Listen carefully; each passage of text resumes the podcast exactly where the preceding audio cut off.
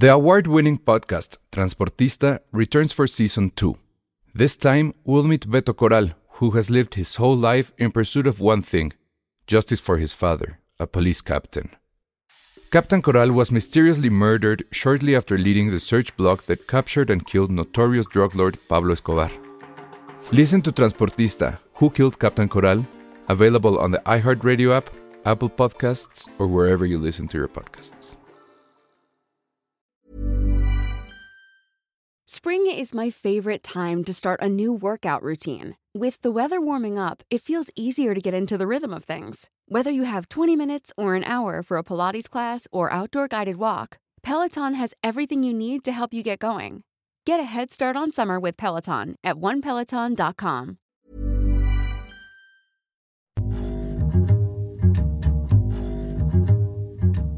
Hola a todos, bienvenidos a Filmsteria, el único podcast de cine con 333 episodios llenos de diversión, deseos, buenas recomendaciones y muchos chocotorros.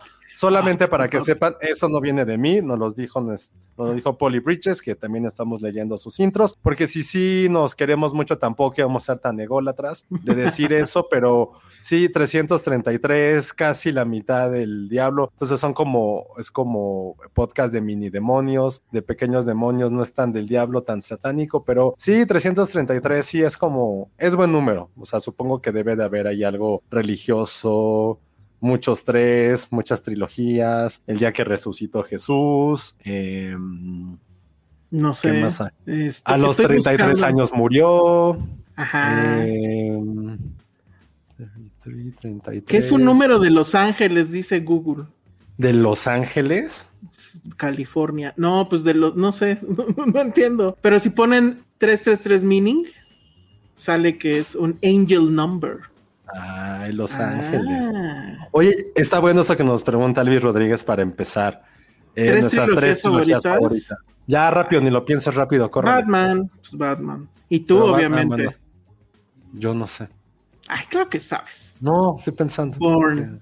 Ah, no, Bourne no entra. No, mi trilogía favorita es la de Before, obviamente. Ah, también. Sí, bueno, sí. Luego, ¿cuál otra? Mm, Oye, sí es cierto, 333 no es la hora del diablo. Pero es como, bueno, sí, pero en la madrugada. O sea, Ajá, claro, en la madrugada. sí. Mm, Deberíamos ¿cuál hacer un tri- programa. Ah, el padrino, obviamente, Ah, qué pendejo. Pues sí, el padrino. Padrino. Volver al y- futuro, claro. Sí, sí, podría ser. Bueno, sí, podría volver al futuro, sí. A la tercera Mm. me la ningonean mucho, pero la verdad es que está bien padre. Y tiene muchos Musical. detalles. Ay, no mames. Pinche Alan, o sea, ya. Desde que está en TV Azteca, ya. Dice El Padrino, El Señor de los Anillos. Uy, y Señor de los Anillos otro. jamás. Ah, no, que la hora del diablo es 3.15. Entonces nos salvamos. Llegamos tarde a la. No, la de Batman ya la dijo Elsa. Ya, ya la dije yo. ¿Qué otra? Mm, tres películas, tres. Uy, pues voy a hacer trampa y voy a buscar. Matrix, la- no. Las dos mías sí son esas, o sea, sí está muy seguro que es la de Before y El Padrino. ¿Cuál otra? Matrix, no, no, Matrix not, no, no. Esta, esta laguna es cortesía de Banco Azteca. No, es que, es que, o sea, sí está bien, o sea, Señor de los Anillos sí está buena, pero pues, tenía trancazos. Volver al futuro, sí, pero es que la última a mí sí, de repente. Ay, qué bonito. Hay una lista no me de late 33 grandes trilogías ¿De dónde es? de Empire. ¿Pero quieres que lea las 33? O, Eh, a ver, no, no, tampoco, no. O- o bueno, léela últimas? rápido, léela rápido, sí está bien. Porque es- a ver, va esas súper chinga. Hay unas que sí dices, "Meh". empezando por la 32, pero bueno, la 33 de Jersey Trilogy, que es Clerks, Ah, Mallrats no, y la de, la de, no, Kevin Smith, no. No. Hannibal Lecter Trilogy. No, Eh, paso. le están torciendo ahí mucho. Bueno, luego de Ingmar Bergman Trilogy. Ahí sí nos chingaron. es, es Winter Light, The Silence y Through a Glass Darkly. Güey, que alguien te diga Pero que es la de es- Bergman, si es como, güey, chinga, o sea, sí, sí. Si alguien les dice eso, ni siquiera es red flag, es como pintarle dedo y diles así que se regresen al cinema y fal y que tengan una vida, o sea, sí está too much. Lo peor es que sí much. conocemos gente que diría eso. Por eso, pero pero, bueno. pues que se jodan. Ahora, esta también no, pues no. la- las primeras tres de Misión Imposible. Es como decir si las primeras tres de Bond. Es que no puede decir las tres. Sí, es que Misión Imposible ya no es una trilogía per se. Pero Muy está bien, bien, está. Trilogía de los muertos, es decir, Night of the Living Dead, Dawn of the Dead y Day of the Dead. De todas de George R. Romero. Sí, Ujú. sí, es así. Ah, esta está buena. La trilogía del mariachi. No, bueno. Solo la primera, la verdad. Sí, nada más. The Millennium Trilogy, o sea, The Girl paso. with the Dragon Tattoo, The Girl Who Played with Fire y The Girl Who Kicked Hornet's Nest. Yo solo vi la primera, la verdad, y sí me gustó, pero luego ya que supe que Fincher la iba, en teoría iba a ser las tres y que no pasó, pues ya dije, ¿para qué veo las otras? Bueno, la trilogía de Blade, está Bárbara Ujú. Blade. Ah, no, ¿verdad? Es Blade, Blade bien- 2. hasta el momento sí están muy chafas, ¿eh? Sí, la verdad. Bueno, es que vamos en la 25. Ok, a ver, vas. The Mighty Ducks Tri- Trilogy. Yo No, ni sabía que eso pasaba. No, no, no Ni sé. yo. La de Austin Powers, esa está buena. No, está cagada, pero ok, ok. Hay una de Mamador, se nos fue, que ya nos pusieron ahí. La trilogía de Mad Max, también. Ah, yo solo soy fan de la última, última. Las Claro, primeras no, no claro. soy tan fan. Infernal Affairs, hay tres. pero yo Solo vi las una, la primera y las dos. Terminator, pero pues la tres, ya. No, y, y aparte son más de tres también ya. Ajá, claro. X-Men, del 1 a la 3, tampoco. Eso está chafa. The Naked Gun, o sea, ¿cómo se llamaba en tampoco. español? Oh, Um, ¿Quién disparó? No. ¿Y dónde está el policía? ¿Dónde está el policía? Bueno, pero pues eso podría ser tal vez. La trilogía de la venganza, esa sí vale. Esa sí, Sim- podría estar. No estaría en mi top, no estaría en mi top, pero sí en el top 5 sí. Top tres 5 no sí, creo. exacto. Sí. All Boy, Lady Vengeance y Sympathy for Mrs. Vengeance, claro. Park Chan Book. Las tres son obras maestras. Obviamente yo me quedo con, con All Boy. Sí, es que además ya nadie tuvo- puede decir Old Boy que sea, no sea. Scream, claro. Aunque hay más. No recuerdo la 3. Yo tampoco, pero las dos primeras sí. La trilogía de Spider-Man de Sam Raimi. Sí vale porque seguro es tú Sam sí, Raimi. tú sí. No, la dos, porque la tres es una mierda. La uno, ok, pero la La dos. 2 es una mierda, es una. La no, es la buena. tres, la tres es una Ah, la- mierda. es que sí, la 3 sí arruina todo. ¿eh? La 1 y la 2 son buenas. Ujú. Eh, Néstor Montes pone un punto, claro, la trilogía de Star Wars, pues sí, la original, claro. Ahorita ponemos todos los comentarios. Sí, ok, me voy a seguir con la lista. Que justo, las precuelas de Star Wars, pero bleh. luego Die Hard, ni yo, ni yo. Ni- ni tú, de no. acuerdo de eso. No. Die Hard 1 y 2 sí la salvo. Die Hard 3, pues, eh. pero sí, la 1 y 2 sí. Piratas del Caribe, ni las vi. Pero también son más de 3, según yo. Sí, al final fueron más de tres, pero eso sí ya fue porque Disney necesitaba dinero. Las tres primeras de Alien, pues ya también son más, ¿no? Ujú. Eh, ah, la y que de los sido colores. 3, 3, 3, o sea, 3 reales, no. La trilogía de los colores, esa sí se nos fue. O sea, es de menos mamador que la de Bergman y la verdad es que esa sí se nos fue. Sí, O bueno, sea, sí, sí es, sí es, yo creo que esa debe ser la mejor trilogía, ¿no? No, Sí. perdón, sí es Before. Ahí O sea, no de la tuya, pero del cine. No ah, sí creo. No, sí- la sí mejor de la. Before. tampoco. Ah, sí. No, Pero es que realmente para mí no, hay una conexión. O sea, pff, Pues, sí es rascarle colores, mucho para que haya una conexión. Es rascarle bandera, muchísimo. Pues es la bandera. O sea, porque es como decir que la trilogía entonces de la muerte de, de, Arriaga, de Arriaga y de Iñárritu, o sea, no está, están conectadas por un tema principal, pero no pueden ser trilogías, pero bueno. Ok, Evil Dead. pues Evil sí. Dead sí son, la Y 3 es entonces qué mala. loco, porque Sam Raimi ya tiene dos trilogías ahí. Sí, eso sí. Luego, estos locos de Empire pusieron en el 9 de Matrix. Obviamente, o sea, sí sí es una trilogía que ya se volvió tetralogía, pero es malísima. The Dollars Trilogy. Y qué tonto. Esa sí la, había, sí, la había, sí la había pensado como mi número 3, pero quería escuchar la lista. A Fistful of Dollars, A Few Dollars More y The Good, The Bad and The Ugly. Chale. Claro, pero es que ya también son más. Indiana ¿Cuál? Jones. La trilogía original Uy, Indiana Jones. es la trilogía original. Pero sí, Sí. si nos ponemos estrictos, son más de tres ya. Ya van a ser cinco, pero la cuarta sí podemos borrarla de la existencia. Pero ¿no? existe, pero existe. Ah. Indiana Jones. Indiana Jones, sí, pues sí. Estamos hablando de trilogías, Rodrigo Lara.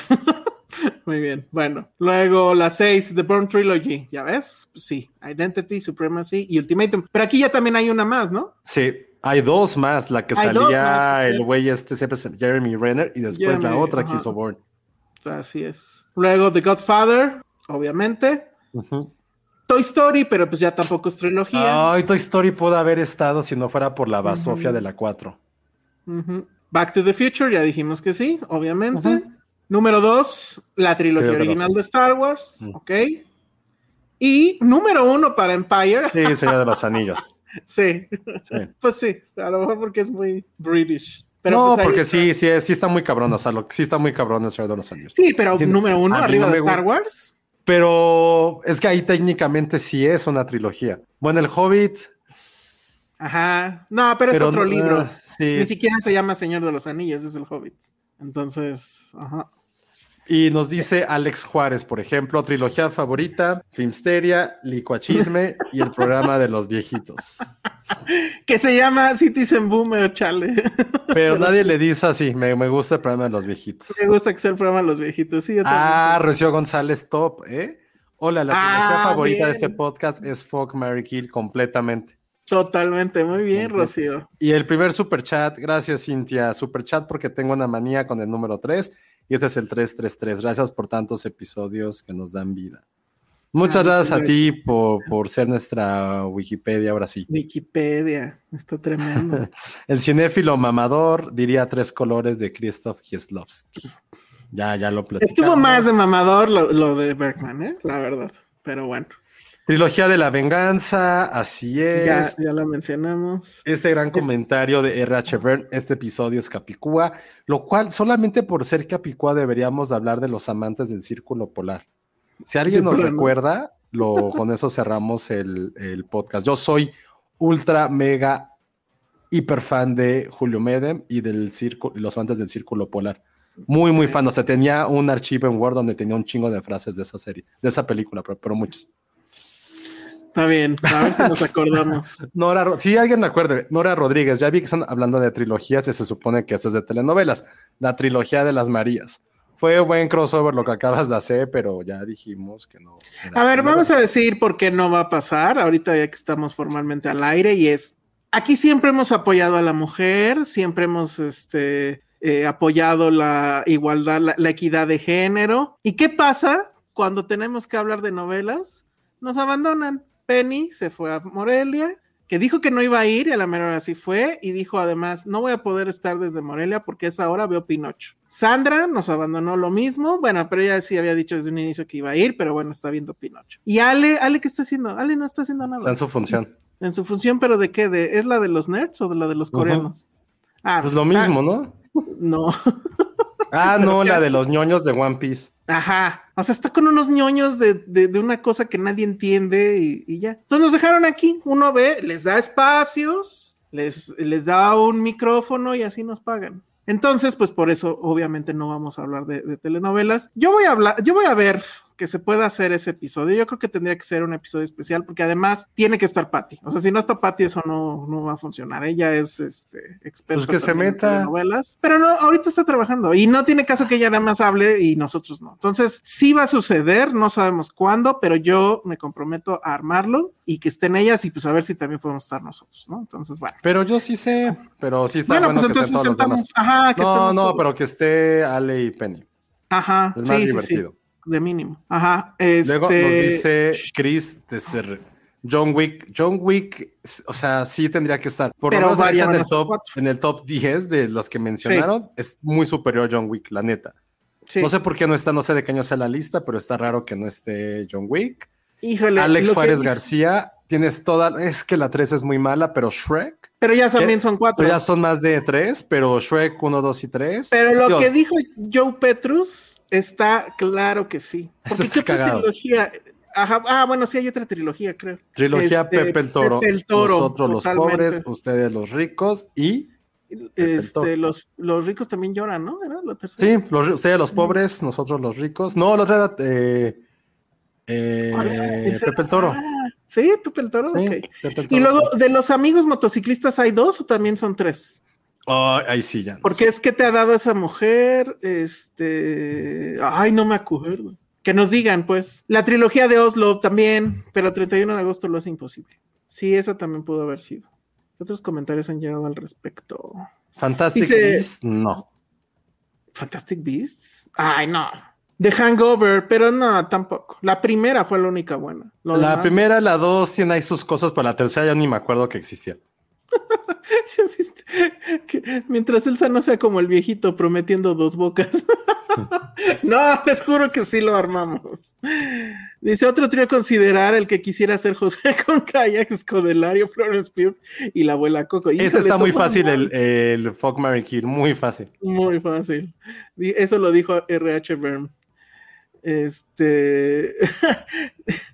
Espérate, este. Alex Juárez dice: Ten corazón roto, ya que esperé que regalaran pases para ver One Piece y acabo de quedar clown. Pues, Ah, Ale. pero sí se regalaron, Ale. según yo, no sé. Sí, ¿en dónde? Creo, Ah, ¿eh? bueno. No, no tengo idea. A ver, ¿cuál ibas a poner? Que sin querer lo quité. Ah, ya no me acuerdo. Ah, no, ya me dijo Luis Barra que de las de los motociclistas son solo dos. Ah, lástima. La trilogía de Noriko de Yasuhiro Ozu. Híjole, ese tal vez estuvo súper dato oscuro.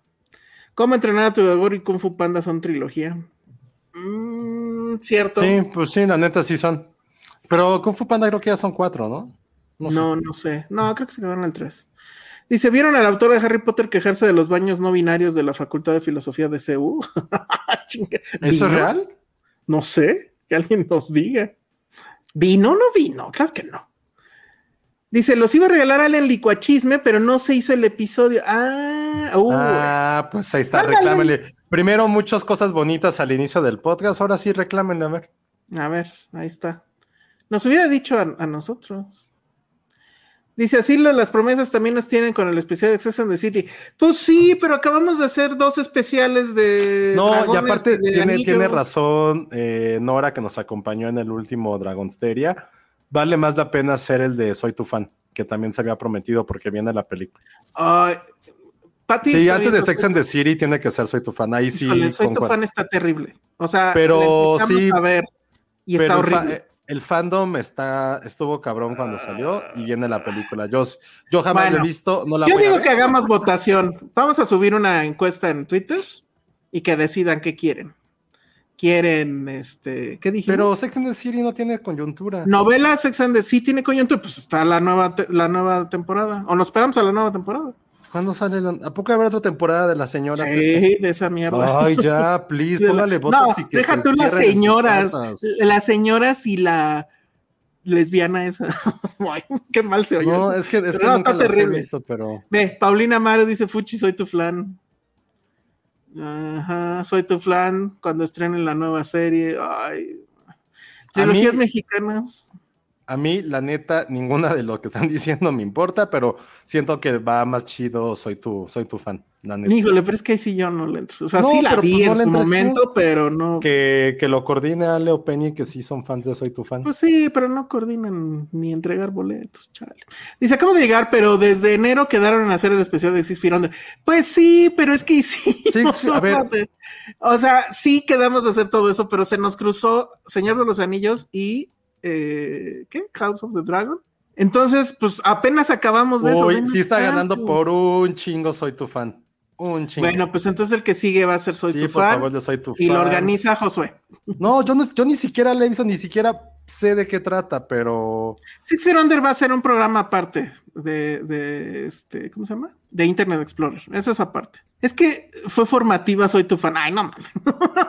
Eso sí lo escuchas, según yo, Monza es como de mi edad, entonces eso sí lo escuché de muchas Elvis personas. Rodríguez Ahorita pregunta. que fue esto, Ajá, perdón, es que Elvis digo. Rodríguez pregunta si habrá especial de Halloween. Lo hicimos en Citizen Boomer. Hablamos de no, Halloween. de, ay. Elsa, no de Halloween, la película que a nadie Ah, le importa, sino lo... Bueno, o, no o- sé. o bueno, te explícanos, Elvis, según yo, eso es lo que yo entiendo. Sí, supongo que sí, pero no creo que suceda porque es ya el 30, ¿no? Sí están destrozando Sex and the City. Ok. Ay, me No, digo, yo soy tu fan, no lo vi, entonces, este, que... Yo vi el inicio y está terrible.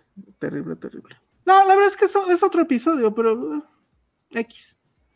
No creo que de Soy tu fan como para hablar de algo, ¿eh? La verdad. O sea, las, la película. Si quieren hablar de la serie, pues. Ah, no, es de la serie, va a ser un Internet Explorer de la serie. Ah, pues puede ser.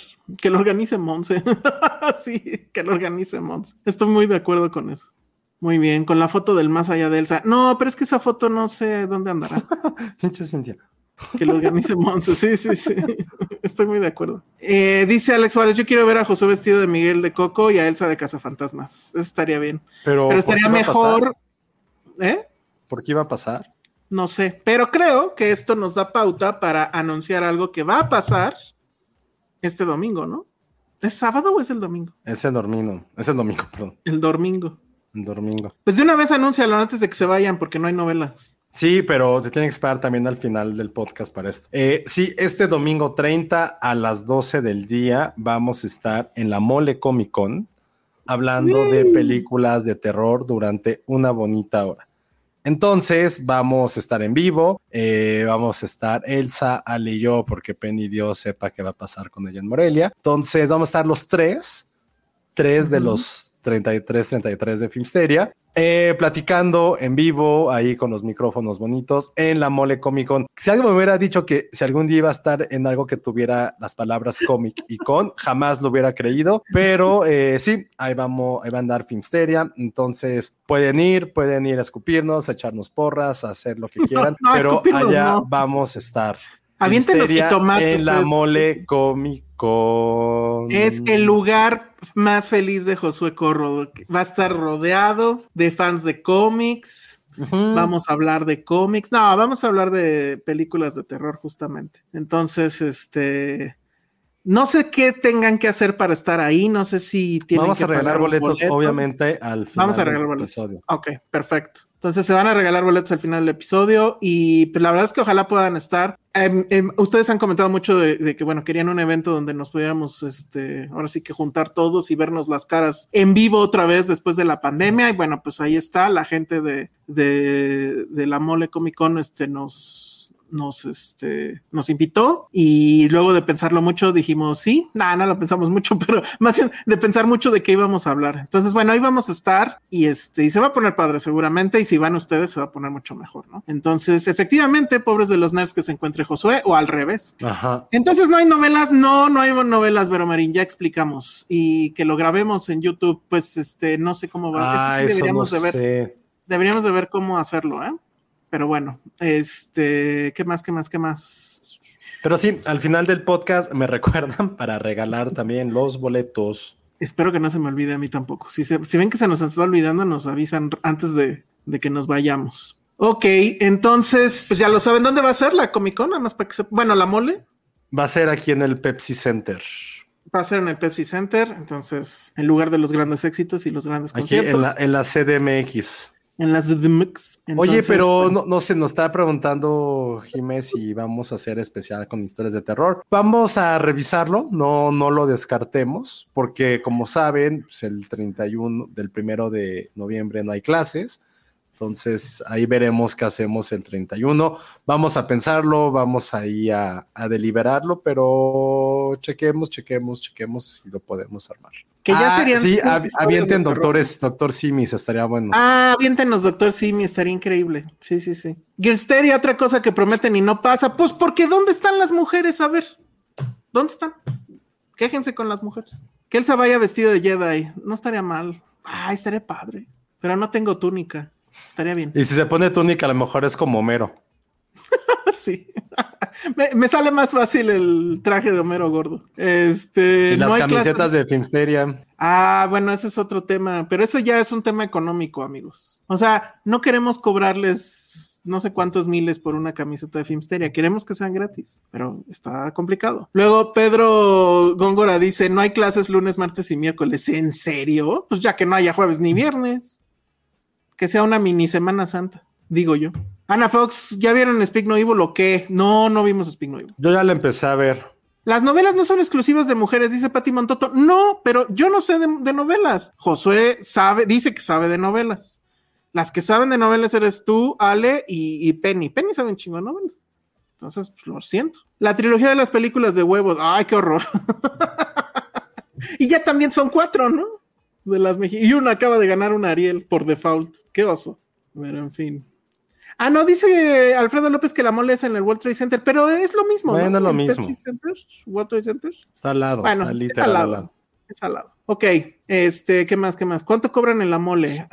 Dígale algo sobre los micromachismos de Elsa que está diciendo de las, de las novelas. Ay, pero ¿cuál micromachismo? Pues las que conocemos que saben de, de- de telenovelas son mujeres aquí. Dice, a ver, Josué, ¿qué sabes de telenovelas tú? A ver, ándale, venga.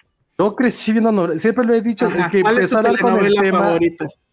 se llamaba Amores, Querer con Alevosía y salía mi Bárbara Mori en 2000 co- y la hacía de diseñadora, tienen una revista y tenían, ¿cómo se llamaban estas computadoras? Se me fueron las, las Mac que eran como de colores. Ella era la diseñadora de la revista y se enamoraba de su jefe, que era como, y sabía, salía Gaby de la Garza, la mamá de, de Gael. Bueno, pues los voy a dejar, también. Los voy a dejar con Josué para que hablen de telenovelas. No, no, yo no voy a hablar de telenovelas. Sí se fue, está bien. ¿De qué otra cosa quieren hablar? Déjame pensar con cuál otra crecí. En el Gabacho. Dos mujeres, un camino fue muy, muy grande en mis tiempos, la neta. Muy, muy, muy grande. que, en Dragon eh, hablaron de amigas y rivales. Ándale, también. dice que, dice Pati que he visto muchas con ella. Pues sí, pero de que las haya visto que me acuerde. O sea, estás pidiéndome demasiado. Sí, cierto, de amigas y rivales también era buena. Betty la fea la colombiana, por ejemplo, esa también me la recetó Patricia y no, qué horror. Eh, la madrastra no la vi. O sea, yo dejé de ver novelas cuando. Em, ah, no, la última que vi, y nada más era porque chismeaba eso como con gente de, la oficina, pero no oficina de hace muchos años. La de unos panaderos que salía Yañez y que hacían el pan con la mano, la masa y la ponían sobre la mesa como si fuera su miembro viril. No me acuerdo cómo se llamaba esa, esa novela, pero la cantaba este la canción, bueno, la canción era de Vicente Fernández. No me acuerdo cómo se llamaba, pero es como tipo que es como 2007, 2008. No me acuerdo, pero esa sí fue la última como, como que vi fuego en la sangre. Ah, a lo mejor se llamaba así. No recuerdo, pero las protagonistas estaban también chidas. Ah, claro, esto es, esto sí es interesante. Vean, si ustedes no lo han visto, ah, no, acá está. Telenovelas Are Hell en YouTube. Así búsquenlo. Está increíble. Son resúmenes de telenovelas, además este, bueno, hay versión en español y versión en inglés, pero la versión en inglés es más cagada. Véanlo, por favor. Eso sí es chingón. Lo siento, Mario. Resulta que hay que hablar de telenovelas. Nada personal, sí, yo vi nada personal. Y la volvimos a ver hace poco y nos dimos cuenta que era una mierda. Rubí, vi la nueva, pero ya no me acuerdo de nada, excepto que en el futuro las laptops eran translúcidas. ¿Por qué en el futuro? Son, es como... Pasaba en el futuro, había partes que eran en el futuro y entonces las, las laptops, así la, pantalla era translúcida. Pero no es la que, salía esta mujer sexosa. Ajá, sí. ¿Pero por qué viajan al futuro? No, pasaba en el futuro, pero era una pendejada porque dices, güey, si estoy viendo porno, todo el mundo se va a enterar porque es translúcida la puta laptop, ¿no? Pero bueno. Este, dinerito para que hablen de Memo del Toro. Bueno, gracias. Eh, esto, esto mató todo, lo sentimos, lo intentamos, ¿vieron? Sí, ya, se acabó. Este, pues ya habla de Guillermo del Toro. Yo, yo, yo solo ¿No la viste? no la pude ver. No la, se estrenó apenas hoy, ¿no? Ayer. Ah, bueno, lo siento. Yo le dije a Elsa, ¿eh? Conste, para que vean yo sí me, comprometí. Sí, te dije hoy que sí la había visto. No, sí me dijiste hoy y lo intenté. Lo único que les puedo decir es que el intro me pareció increíble y que tiene toda la vibra del show de, de Hitchcock. Entra o de, ¿cómo se llama? Tales de la dimensión desconocida. O de la dimensión desconocida. O de Tales from the Crypt también. Bueno, pero es más de Hitchcock porque Hitchcock tal cual entraba en cada uno de, los episodios al principio y presentaba el episodio. Y al final también, ya no supe si al final también sale del toro, supongo que no. no pero, este, además pues sale con así de trajecito del toro, ¿no? Y, y cuán grande es él y en el primero por lo menos explica que es un gabinete de curiosidades y presenta al, el primer eh, de estos, eh, pues que son cortometrajes. No, son, de una hora. Son ah, casi de una hora. Pues, son, mediometrajes, casi todos hechos pues, por cuates de él. Este lo hizo. El primero es de Guillermo Navarro, ¿no? Guillermo Navarro, que él fue el fotógrafo en este Pan's Labyrinth. Y em, bueno, lo poco que vi, pues me gustó, pero Josué sí se, se aventó tres. No, dos, dos, dos, dos, solamente vi dos. Y que solamente son los dos que había. Me, me, gusta lo que dice Madame Tussauds y así lo resumiría. Le temes a la oscuridad por Guillermo del Toro.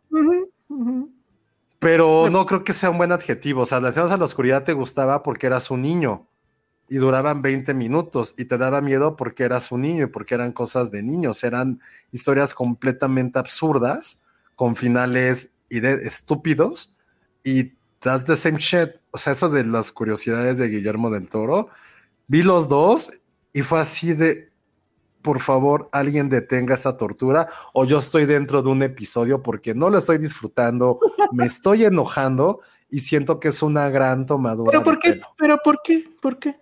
Porque uno, nada más hizo una, una parte de, de, Nada más hizo una parte, ¿no? No, Sí. no voy a hablar de la manufactura, eso está increíble, pero las historias no pueden durar tanto tiempo. O sea, se, son guiones bastante lastimeros, son guiones que la verdad les falta muchísimo trabajo, son grandes premisas que deben de haber sido cortos de 10 minutos o que aquí son estas cosas que es como, güey, tu historia es increíble, lanza un tweet, güey.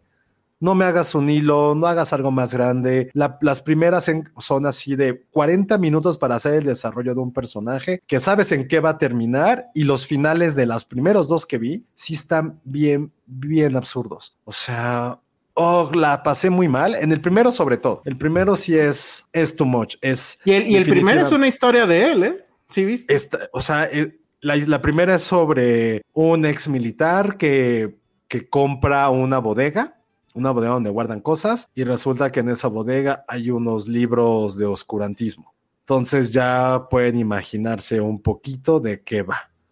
¿No? Es muy del toro, estos libros con mucho significado europeo, con mitología nórdica, mitología más bien alemana, bueno, eh, medio nórdica, y ahí como con monstruitos. Luego el segundo, el segundo yo dije, güey, esto va muy, muy bien, hasta que no. El segundo me estaba gustando muchísimo. El segundo sí es como un Edgar Allan Poazo, en el cual, como en Nueva York a finales del siglo XIX, eh, es un, ¿cómo se les llama? Los que tienen es el dueño de un cementerio que roba tumbas.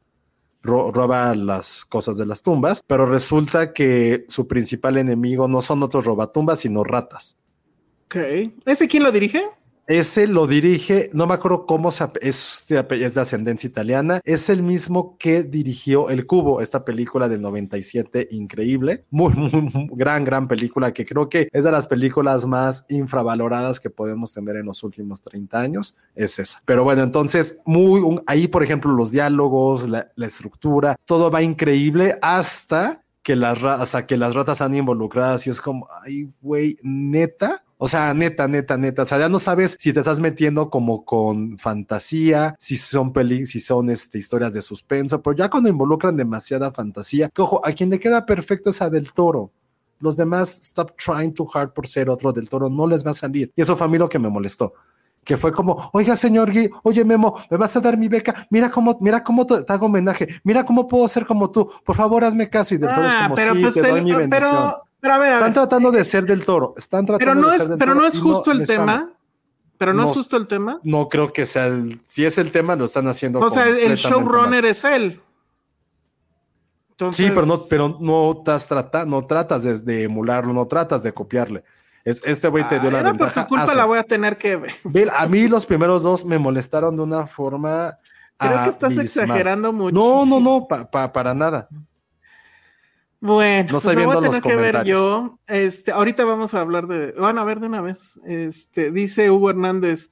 En TikTok he visto muchos clips donde subastan storage y ahí encuentran cosas más interesantes. Eso es más interesante. Se llama Storage Wars. Yo lo veía mucho. Ajá, era un yo super también. programa.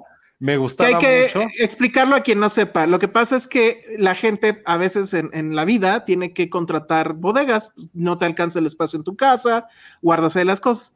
Lo que sucede es que luego esas personas ya no van y reclaman nada. O sea, se murieron, como dicen en, en el episodio, ¿no? Las tres Ds, o tienen deudas, o la muerte, death, ¿y cuál era la otra? No me Ay, no. Pero bueno, por cualquier cosa ya no. Y entonces, cuando haces el contrato de esas bodegas, hasta cierto tiempo, si dejas de pagar, pues ya le pertenece al, al dueño de la bodega y lo que hacen es que la subastan. Bajo el entendido de que puede haber lo que sea, puede haber Ajá. algún tesoro escondido o puede haber pura basura. Y bueno, a eso va el episodio de una persona que lo hace. Y había una serie que hablaba de eso, de esas subastas y pues que escondía, o sea, bueno, que encontraban. Y la verdad es que se ponía bien bueno. Estaba su- porque eran subastas y aparte como que van, iban en parejas. Ah, sí, y, también. y cada pareja sí era un mega cliché de los clichés, porque habían De- como estos como morenazos así fornidos y mamados. Ajá, Queda así este, como los rudos. rednecks. Había los rednecks, había los, Ajá. los que eran como los más carismáticos, un par de judíos, pero que sí eran así también un estereotipo del judío así como súper así cabrón en los negocios y que sabían todos.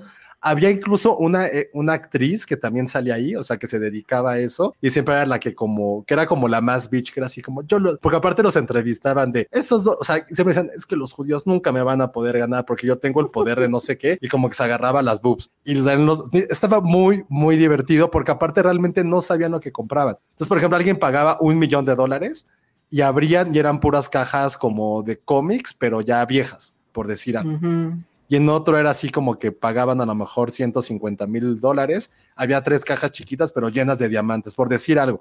Era un poquito, sí, como dice Mons, era como la catafixa de Chabelo, completamente. Totalmente. Era la totalmente. catafixa de Chabelo, pero con muchos millones de dólares. Y los personajes estaban viendo. Claro, y dice Alex Juárez, en México se llamaba Guerra de Containers. Sí, Sí, sí, sí. ¿Había así en se México? llamaba. Yo no no, sabía. así le pusieron en México. Ah, ya, ya. ya. Guerra de. Containers, porque, y aparte yo era, era de las pocas series que veía dobladas, o sea, que veía como dobladas en español, porque estaba muy cagado el doblaje que le... Cagado. Sí, era muy bueno, no pensé que, que fueran fans, yo lo veía ya en No, época claro. Creo que nunca sí. lo hablamos. Nunca lo Eso está más padre que hablar de novelas, así de eh, realities estúpidos que éramos fans, como ese. Sí, Sí. me, me Digo, yo no lo seguía así No, religiosamente. yo tampoco, pero, pero, sí lo pero de repente lo dejaba. Ajá, exacto. Es, es- era eso. Porque la verdad es que sí te quedabas así como de chale. Este.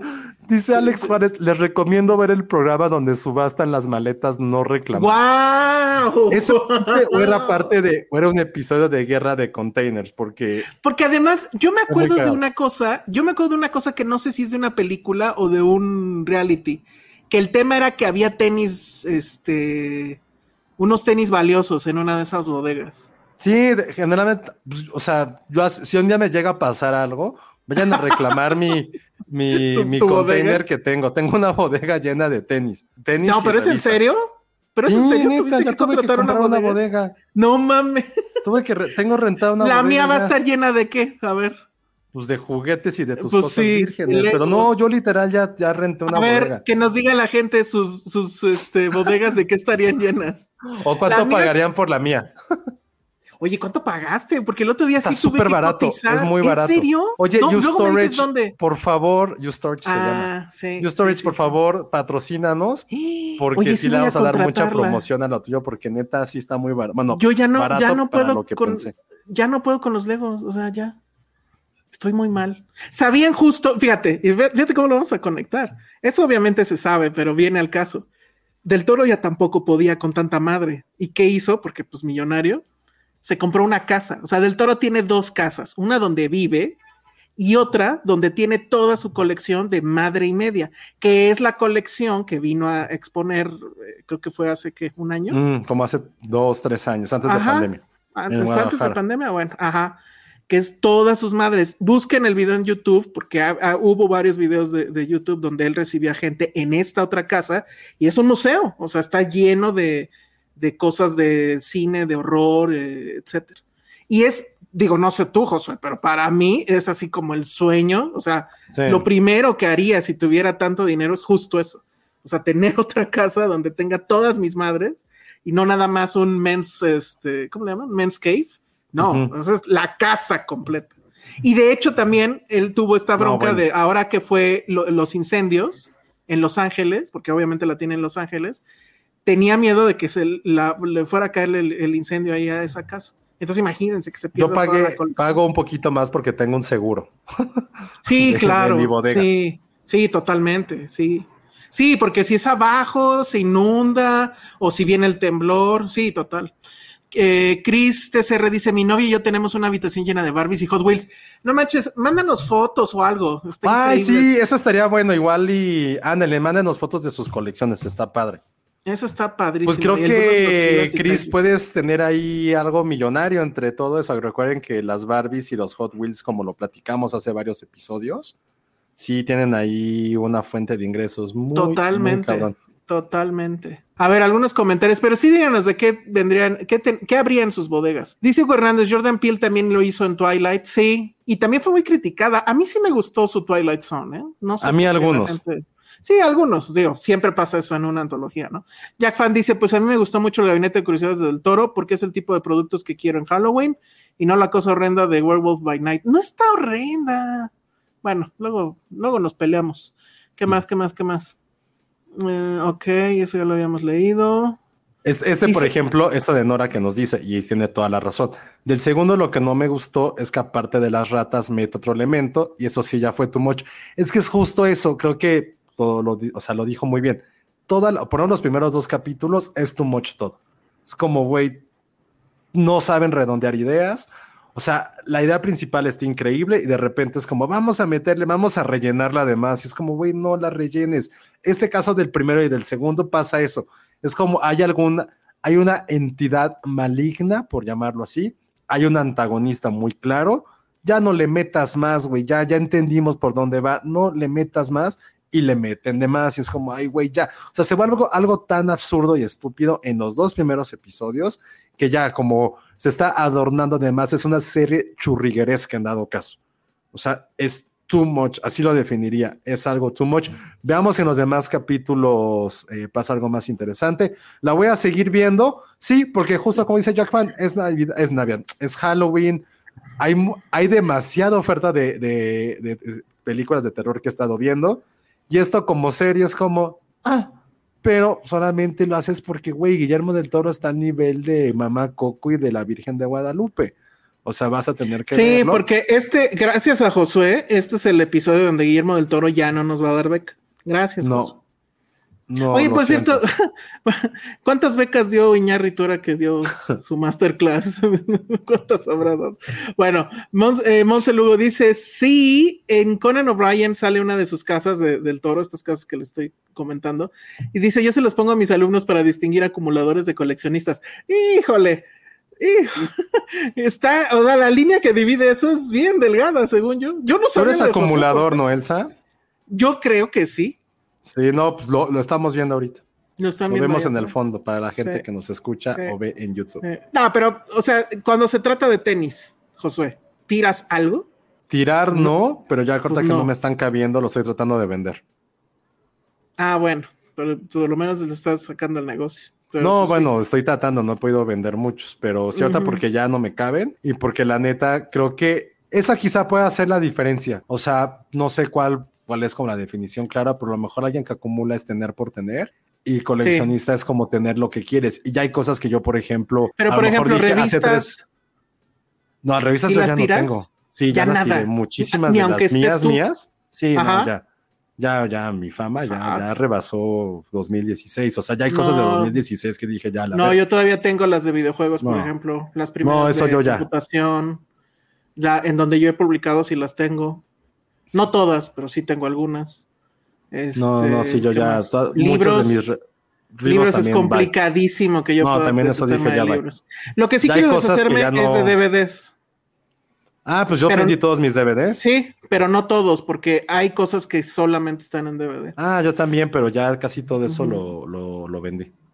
Bueno, en fin, páguenme mi. Y verga, estás muy mal, Elsa. Muy, muy mal.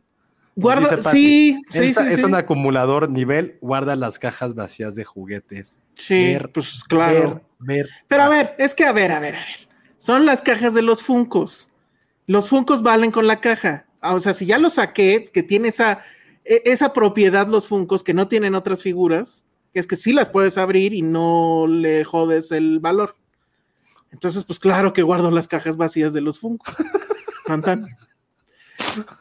Luego dice, eh, Berenice dice, yo conozco gente que compró otro terreno para hacer un garage para guardar sus autos clásicos. No, bueno. No, bueno, comprar un terreno, por eso ya estamos hablando de un nivel de un que nivel, nos patrocinen. nivel, please, patrocinen. ¿Quién, conozco de México que, colecciona ese nivel carros? Creo que la única persona pública y que ya nadie se ha de acordar quién es es Gutiérrez Vivo, que él sí tenía una colección supuestamente cabroncísima de autos y que la tuvo que vender al final. Mi coche tiene 13 años, o sea, yo no entiendo nada. Parece que lo estás coleccionando, cabrón. Sí, a lo mejor el mío ya es muy vintage, tiene 13 años. Tiene, a ver, tiene 13 años, tiene 60 mil kilómetros. Si alguien lo tu quiere estampa de Oasis? pero no, ya no tiene estampas, ya no tiene ¿Ya no tiene estampa? No, ya se las quité. Tiene un, ¿cómo se llama lo de, lo de ah, los, los, olores que, que cuelgan? Ah, un, un, un aromatizante de McLovin. Ah, sí, Así de viejo es, o sea, tiene algo de McLovin. De, la, del ID de McLovin, sí. y no si alguien lo quiere comprar, 60 mil, 63 mil kilómetros, 13 años y es rojo. Pero ¿y es que no lo ¿Vas uso. a decir cuánto? No, no sé ni cuánto Ay, costaría. No, lo uso mi coche. No, afortunadamente no lo uso. Bueno, muy Vive poquito, cerca de todo. poco. Bueno, muy bien. Dice, ah, te pregunta Alex que si puedes entrar 24 horas a tu bodega. Sí, ¿no? No, no, no, no. Y la neta, que bueno, o sea, ¿quién querría estar ahí a las 3 de la puta? Qué pinche miedo, imagínate. Ah, no sé, a lo mejor tienes una emergencia de tenis. No, pero en general, imagínate llegar a una bodega. No, sí, pues no sabes en qué momento. Digo, nosotros estamos guardando pura pendejada. Debe haber gente que guarde cosas. eh, Sí, no algo, sé. supongo que debe haber algunas de 24 horas, pero no, no, no, yo, puta, Y hay unas que ahí. tienen la cámara que tú puedes acceder por internet para ver todo el tiempo. Yo, yo sí me gustaría ver todo el tiempo que No, no, no. se lleven mis Legos. Dice Kids sobre su cuarto que es con de puros juguetes. Las Barbies edición Día de Muertos 2019 valen de 5 mil a 10 mil pesos, efectivamente. La Barbie de Día de Muertos de este año, que estaba vestida como charro, tal cual, se vendió así. Y ahorita es imposible de conseguir y cuesta, o sea, las que están vendiendo obviamente cuestan un. Sí, la hizo El Benito Ken- Santos. Exactamente, el Ken Día de Muertos 2021 vale 3 mil. Ese todavía lo puedes conseguir en, en precio normal, creo. O no sé si era el precio normal ese, pero en fin. Jack Fan Kids, o sea que hay dinero para unas vacaciones. no entendí, pero bueno. Este, ese es, eh, ya lo dijimos. Dice, acumuladores cuando la adquisición ya pone en riesgo tu salud o bienestar. Ahí está. Ni siquiera es un tema de espacio. Entonces, no Pero soy- después ve lo que ve lo que pone. Bajo esa definición no lo soy, pero luego pone Pati. Aquí pone el riesgo, la salud de la relación. Ay, sí. Luego hablamos de su colección de zapatos y de su colección de bolsas y de perfumes, por cierto. Dice, ¿y dónde los vendes, Josué? Rifa un par filmado para los fans. Ah, estaría increíble eso, ¿eh, Josué? Fíjate ¿Sí? que hay un, hay un tenis Filmsteria, Sí, pero ese sí no nunca va a pero regalarse. si lo firmamos todos, ay, eh, sí podría tener valor, ¿eh? Sí, pero no. Ah. Sí existe lo- el tenis Filmsteria. Eso sí es- súper real, ¿eh? Mira, hay que decirle a Nora si no estoy de acuerdo conmigo de que hay que guardar las cajas de los Funkos, pero en fin. Que rifes unos tenis de Bad Bunny, dice Alan. Ay, sí, seguro. Elsa guardaba Nada sus cosas para luego venderlas y nunca lo hace. Pito, ¿cómo sabes eso? no, o sea, bueno, sí. O sea, la idea es obviamente algún día las venderé, pero como el 30 Year Old Virgin. O sea, quién sabe cuándo va a pasar eso. Sí. En fin, dice Manuel Sand- Sandoval, yo pago una bodega de U-Storage y es increíble, lo hice por una remodelación y ya mejor dejé ya las cosas que nunca uso. La idea es que con tiempo vaya tirando cosas. No va a pasar, Manuel. Sí, yo también, según, yo también lo hice por eso. Digo, no he tenido tiempo, pero la idea también es esa, porque han de saber, amigos, que hay una bodega en este departamento también. Y esa Dice bodega Elsa- ya está lista, ya está llena. Te estás engañando para conservar el basurero de cajas. Los funcos valen su peso en plástico. No, los- o sea, sí hay funcos que abiertos valen, pero siempre va a valer más si, si va con la caja. Sí, con la caja, eso sí, hasta yo lo sé, vale más con la caja. Y, y de hecho hay gente loca que sí se pone a ver así casi casi en el microscopio si la lengüeta de la caja se ve que fue abierta. Que obviamente, pues supongo que hay forma de saber. Pero no entiendo, ¿para qué conservas las cajas si no los vas a vender? No, eventualmente pasará. Es que sí, o sea, los funcos que tengo, sí, sé- sí sé que son funcos. O sea, tenía el de la muerte de la película esta de The Book of Life, que desgraciadamente Gato tiró, pero ese pinche funco vale, no me acuerdo cuánto era, como 10 mil o algo así.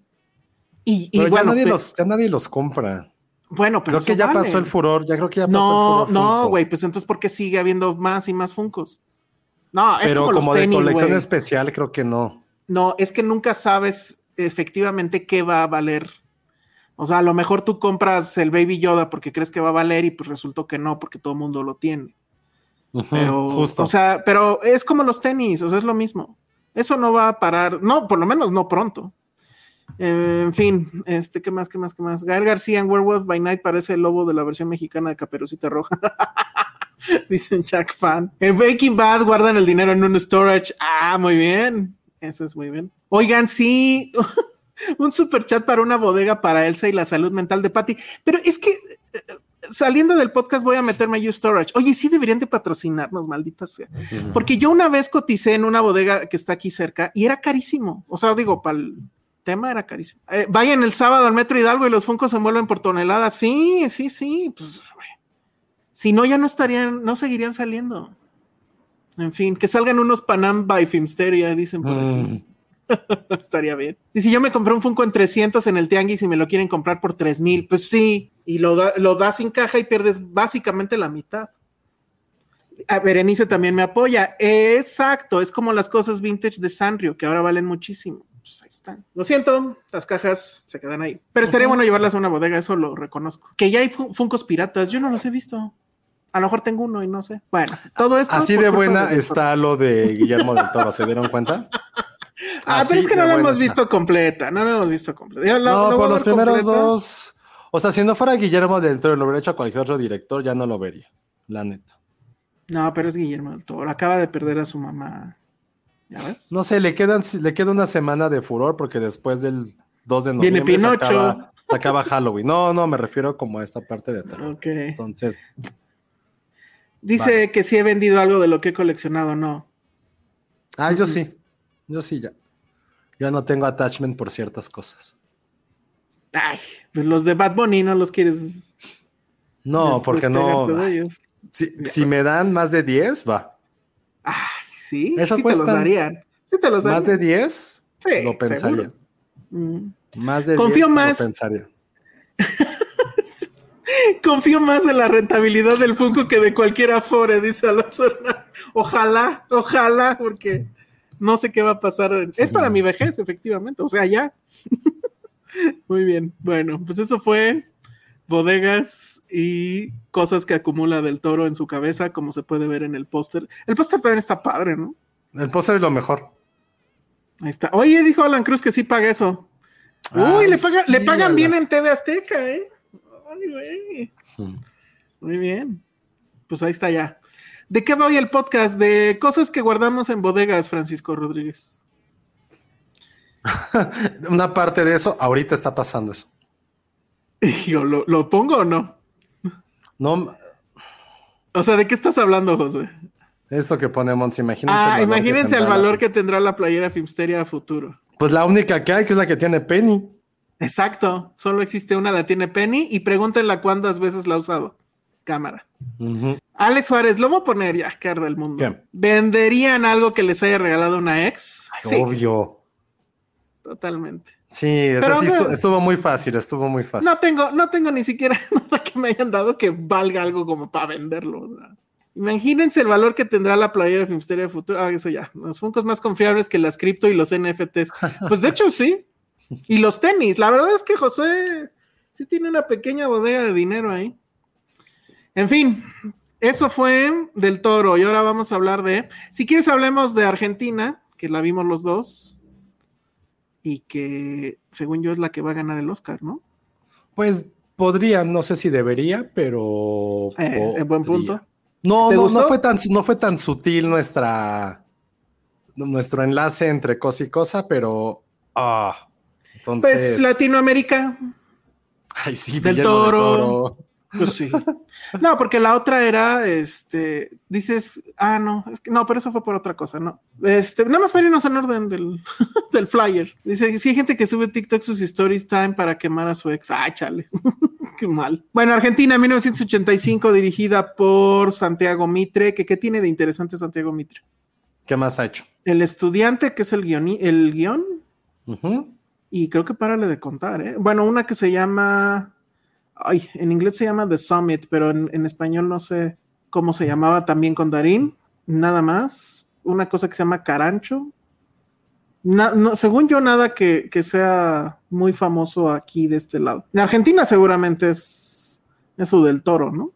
Pero bueno, ¿De Darín? no, de Santiago Mitre. Ah, Este, bueno, Argentina 1985 es la típica y muy típica película de, juicios. Eh, creo que su ritmo es bastante hollywoodense, de hecho muy eh, diría yo. Está basado en una historia real que justamente sucedió en Argentina. Empieza en 1984 y es cuando eh, llega, eh, después de una larga noche de gobiernos militares, llega finalmente un gobierno civil y medio lo dan a entender en la película, según yo, pero que, que este gobierno civil en realidad lo que quería era hacer un movimiento político y tener como que eh, más adeptos. Entonces se decide que se lleve a juicio a todos los militares que están acusados pues de eh, las desapariciones forzadas, que obviamente hubo muchísimas, y que incluso ahí están las Madres de Mayo, de la Plaza de Mayo y todo eso. Entonces, esto se lo encargan al fiscal, un fiscal que no quiere meterse en broncas, que es interpretado por Ricardo Darín, y eh, básicamente la historia es de cómo ellos tienen que juntar las pruebas para que suceda este juicio y luego cómo con esas pruebas convencer a los jueces eh, de que estos hombres son culpables y que efectivamente se aplique la, justicia. Suena probablemente para algunos, digo, para mí es un tema que me parece que en estos momentos de este país es súper importante. Para mí es una cosa muy interesante y podría eh, sonar aburrido, pero la verdad es que no sé tú qué opinas, José, pero creo que la película es muy divertida. A pesar sí, es una muy, muy buena, ahora sí es una muy buena película, una gran sorpresa latinoamericana. Eh, creo que lo más interesante ha sido la respuesta también de mucha gente en Argentina, que digo, polarizada completamente, ¿no? O sea, de hecho, hay, alguna, hay algunos pasajes de la, de la película en el cual mucha gente aún justifica todo lo que hizo la Junta Militar a finales de los 70 e inicio de los 80 y hubo mucha controversia también de, en, Argentina porque decían que era una película completamente liberal de izquierda donde no le daban chance de poder expresar a los otros. Entonces, nada más ahí como, como, como paréntesis. Qué mamada. Pero sí, la... la, que, alguien que, alguien piense en los pobres militares, ¿no? Sí. Pues más bien, no tanto en los militares, sino como en la derecha argentina, ¿no? Más bien es eso. La película sí está, está muy bien construida, ese es el punto. Creo que el guion evidentemente es magistral, cómo te va presentando a todos los personajes, a los dos personajes principales, a sus familias, a su contexto. Lo que más me sacó de onda es que si este güey, este güey era un, o sea, el, el, el abogado que interpreta a Darín, o sea, sí era un güey muy, muy cabrón, muy, muy cabrón. Vivía en un departamento más chiquito que el mío. Fue lo que dije, güey, este güey debe ser como mega, ultra, mega relevante, importante, porque vive en un departamentucho así. Fue lo primero como que me dije, eso no me, no me da mucha coherencia.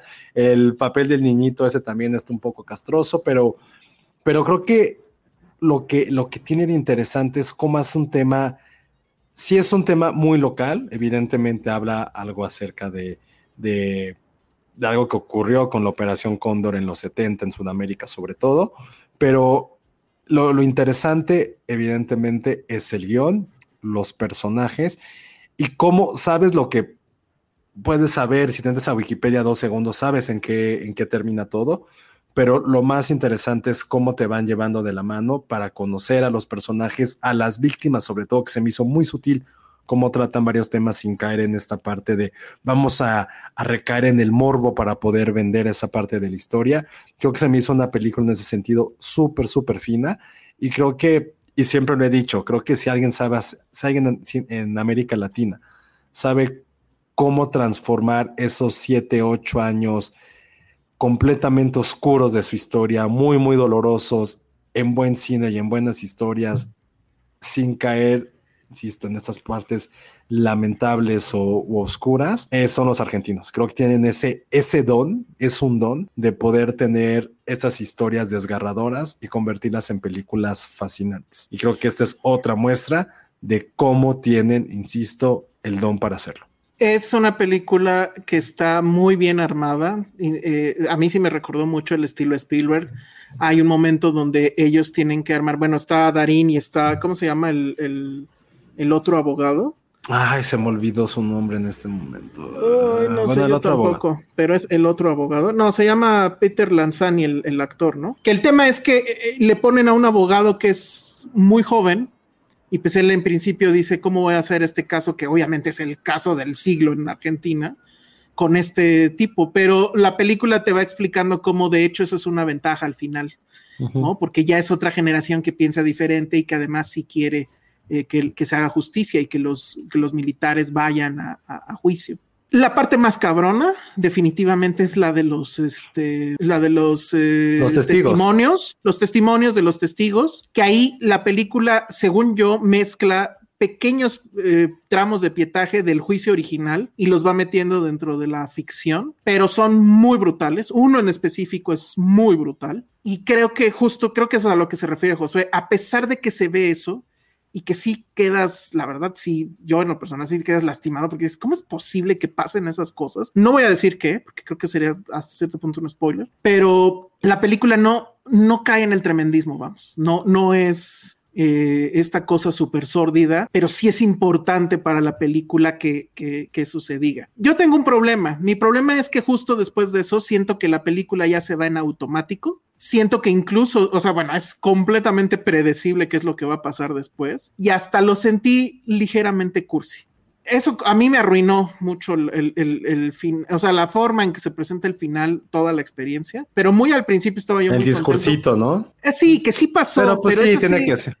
Eh, que es muy JFK, ¿no? Que también ahí hay un discursito. pero por ejemplo, siento que, o sea, ¿qué más le podías haber metido si ya con después de los testimonios, pues ya, o sea, no había defensa. O sea, no había nada que defender, es como, eso debía haber... Eso y eso es lo que pasó en la historia. Ajá, y eso es lo que pasó en la historia. Pero, pero todo fue muy, o sea, sí es, a pesar de que eso es lo que pasó en la historia, es muy predecible. Entonces, no sé, a mí ya al final como que se me cayó un poco la película con eso, pero es una película que vale mucho la pena verse. Yo sí la pude ver en cine, digo, ya está en, en Prime, pero la experiencia en cine creo que también valía mucho, mucho la pena. Eh, Darín, pues obviamente yo supongo que ha de ser un papel soñado para él, porque supongo que este hombre, Julio César Estracera, ha de ser un héroe nacional, ¿no? Y la verdad es que sí, desde este lado, de, desde estas latitudes, la película no puede entenderse de otra forma más que un cautionary tale. O sea, esto es lo que nos puede pasar si seguimos jugando a darle tanto poder a los militares. O sea, Argentina lo vivió de una manera brutal y lo vivió décadas. Entonces, si es así como de, híjole, si volteemos a ver qué pasó antes en otros lados como para seguir jugando a esto. Es peligrosísimo darle tanto poder a los militares. Entonces, bueno, pues ahí está eh, Argentina. 1985 se puede ver en Prime. Y bueno, sí va a ser la que va a mandar Argentina, obviamente, a los Oscars, ¿no? Yo creo que tiene mucho chance porque es una película fácil de digerir, justamente. Y eso no lo digo como algo de meritorio, o sea, me parece que es de hecho una virtud, que sea tan fácil de digerir y que incluso para alguien que no esté familiarizado con la situación, lo, lo entiendes perfecto y todo va, todo va muy bien. Darín está obviamente impresionante. Creo que su coprotagónico también y este, incluso tiene mucho humor, ¿no? Que eso también es... E, eso también está... Una feel good movie de un tema escabroso pero sobre todo de un género que por sí es, es bastante complejo. Es un género de estos como de drama político, de juicio, sí es como...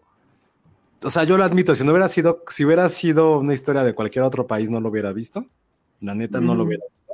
Porque no es un género que a mí me guste ni me llame la atención pero la construcción de eso es lo que vale la pena. Hicieron de una forma muy, muy ligera, muy receptiva y sobre todo que todos la pudieran ver. Entonces, pero creo que sí vale mucho la pena para poder también analizar la historia de nuestro continente, que si bien hay muchas cosas en las cuales somos diferentes, se puede sentir como esta hermandad un poquito a través del cine. Entonces, a mí me gustó, me gustó, creo que es de lo muy, muy poco rescatable que tiene Amazon Prime, la neta. O que teníamos meses que no hablamos de Amazon Prime, algo que nos yo tengo otra. no sé si vamos a, hacer este paréntesis de cosas que vimos del festival o no has visto nada de Morelia. No, nada, no he visto ni siquiera las stories. Bien, sobre todo, bueno, luego te platico. En fin, este, igual si nos da tiempo al final, rápido les cuento lo que vi. Hay por lo menos dos cosas que sí me parece que son. No, igual hacemos especial la próxima semana con Aran y con Sandra y contigo y con Penny. Ah, va, ok. Sí, hacemos, o sea, que sea como el recap de Morelia. Va. Y este, sí, sí, sí, hacemos un Porque hay otra, nada más, nada más la mención para que la tengan en su radar. Este se llama El Norte en el Vacío. Ay, bueno, Es la nueva película de. eh, a ver, déjenme, busco exactamente cómo se llama. Bueno, Alan, quién sabe, que nada más vio como dos películas por andar. Él, él- tres. él nada más, él nada más nos va a venir a presumir sus, sus este, ¿cómo se llama? Sus, eh, sus autógrafos. ¿Quién te autografió, Alan? Yo no me sé esos chismes. Eh, esta, ay, se me olvidó ahorita el nombre, pero sí tiene muchas fotos de autógrafos. ¿Sí? Ah, qué re chido. por fan, re por fan. Está bien, qué, qué bueno, se vale, se vale. Está en edad de re por fan, eso sí. Es la nueva película de Alejandra Marcas Avellá, sale en Prime este fin de semana. Creo que es una película que debió de estar en cine. Se llama El Norte sobre el Vacío. Eh, es de hecho una cita bíblica. Trata sobre un personaje que está, bueno, es un paterfamilia, tiene a su familia de dos hijas y un hijo mayor. Están en Monterrey y viven en un rancho, un rancho enorme. Él se jacta de ser cazador. Y hay algo, no voy a decir qué, pero bueno, es muy obvio, que los va a empezar a acechar y es la historia de cómo él, pues qué va a hacer él, si lo va a enfrentar eso que, que- viene tras ellos o va a salir huyendo. Please, dime que es un monstruo y no el narco. Eh, no, pues es que el narco es un monstruo. Ay, no, basta ya, please. Pero no, pero no es, pero no es, no es exactamente ese tipo de película, porque no es tanto el problema de ellos, sino lo internal, lo interno de, de- de este personaje. Y está basada, obviamente, en una, en una historia real. No Oye, tampoco ah. tiene mucho sentido lo de la historia real, no importa eso. Lo que importa es cómo la directora eh, muestra la película y cómo lo cuenta. Creo que es fabuloso el manejo de sus espacios, del suspenso, todo el tiempo estás en un nervio de qué va a pasar, qué es lo que hay allá afuera que, que- nos está acechando. A mí me gustó mucho. He leído críticas terribles que dicen que es muy aburrido y demás. Puede que a algunas per- personas les aburra mucho, pero a mí me encantó. Sí, el inicio es así como de ¿por qué estoy viendo esto? ¿Qué no entiendes? Y ya después todo va cayendo, las piezas van cayendo poco a poco y la verdad es que está bastante, bastante bien.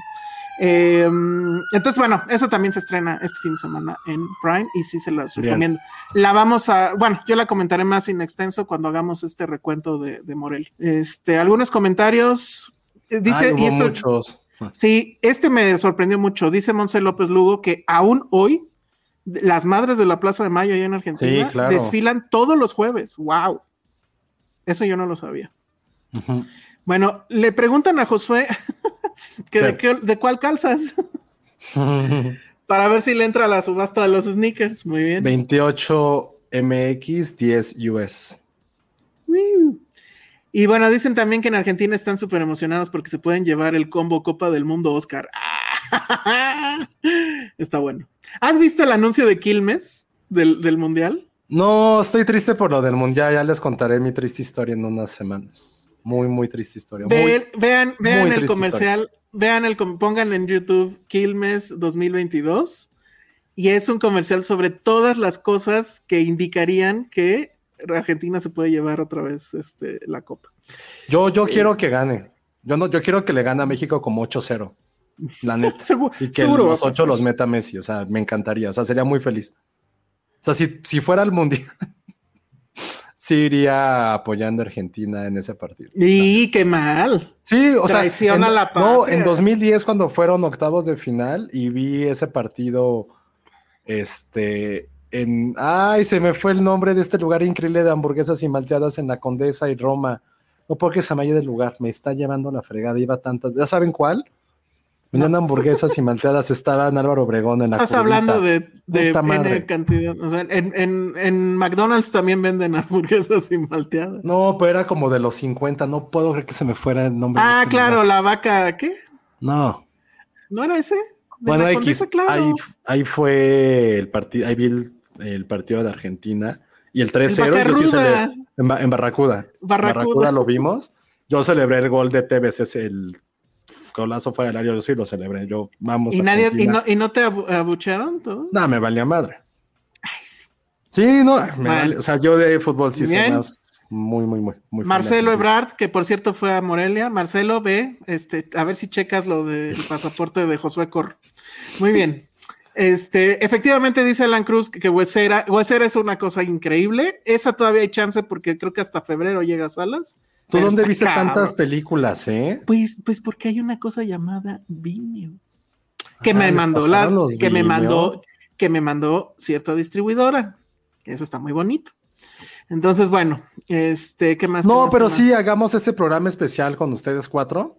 eh, Sí. Ya sea antes o después, o pónganse de acuerdo. Porque sí vale mucho la pena. Digo, ahí Sandra estuvo, estuvo un poquito, este, bueno, muy poquitos días también Alan, Penny, y pues tú las que pudiste ver. Yo sí esta vez no vi absolutamente nada. Y hay un rumor de que tampoco voy a ir a Los Cabos, entonces ahí también vas a ser el enviado especial de todo. Ah, mira, ya ve, aquí están reportando el, el report fan de Alan. Dice, se tomó foto con Juan Daniel García de Ya no estoy aquí, que también sale en el norte sobre el vacío. ¿Qué, qué con madres lo de la foto? está muy bien. Muy bien. Ah, mira, dice, la, la película está basada en un hecho real que sucedió en un rancho en Tamaulipas. Y efectivamente, la, la película se vuelve un western. Efectivamente, eso me faltó decirles. Justo como que de la mitad para adelante se vuelve un western y es cuando dices, wow. Pero la verdad es que a mí me impresionó mucho el manejo de los espacios y el manejo de la cámara. Está muy cabrón. Muy, muy, muy cabrón. Eso hacía en Niñas bien, pero siento que aquí está todavía más cabrón, la verdad. Y, y sí es como que un giro bien loco que de haber hecho esa película ahora haga esto, ¿no? Qué bueno. En fin. Qué cool. Sí, entonces ah, esperen este programa especial de, de. Morelia. Digo, esperemos que todos tengan tiempo, ojalá sí. Y en dado caso de que no se alineen los astros, igual puede ser un especial festivalero con lo de los cabos. Digo, vamos a revisar. Sí, Cabos. Cabos va a haber una cobertura muy loca, porque vamos, ahí sí vamos a estar Josué y yo. No, Sí. ¿vieron cómo no me escuchó lo que dije? ¿Qué, qué dijiste? Yo hay un 90% de que no vaya. Ay, seguramente sí vas a ir. No, no, tengo una junta Bueno, importante el bueno. jueves en 15 días. Digamos que sí va a ir Josué, pero si no va, de todas maneras voy a ir yo. Eso sí ya es un 100% un hecho. Y este, y yo me voy a comprometer a hacer este, la cobertura de, un hombre entonces. Pero sí, vamos a estarle de- de- metiendo duro al TikTok y sí voy a hacer mi reporte diario de todo lo que haya visto para filmsteria.com. Oye, este mensaje está horrible y la verdad lo siento mucho, Francisco, porque además Ah, yo he sido víctima de este tipo de mierdas. Gracias a su podcast estoy olvidando un poco que me robaron 10 mil pesos No. en una página de Facebook que según vendía boletos de la Fórmula Ay, 1. no, Francisco, nunca hagas eso. Facebook es una mierda de lugar. Yo a partir, a mí me pasó con una página de Legos, que era completamente la copia exacta de la página real, pero el punto es que los anuncios, o sea, los malparidos se anuncian en Facebook. Y entonces tú confías que porque está en Facebook, pues es algo legal, te metes, y la verdad es que, pues obviamente dejé pasar checar la URL, etcétera. Pero el sitio era la copia exacta de la. Ay, que solo le, le cambian una letra, ¿no? No, ni eso. O sea, lo que cambia es todo lo que sigue después. Creo que lo que cambiaba era que el ComMX todavía no existía en esa época. Oh, o sea, se pasa la- un chingo. Eh, Ajá, no tanto. Es que la tienda oficial, ¿cuánto, ¿cuándo llegó a México? Uy, no me acuerdo. Como unos cinco años, a lo mejor. De, en, en digital. Ajá, no, y en, y en real, en México. O sea, las tiendas Lego en México no tienen Ah, tanto ok, tiempo. Entonces, no había página de ComMX y esta era ComMX.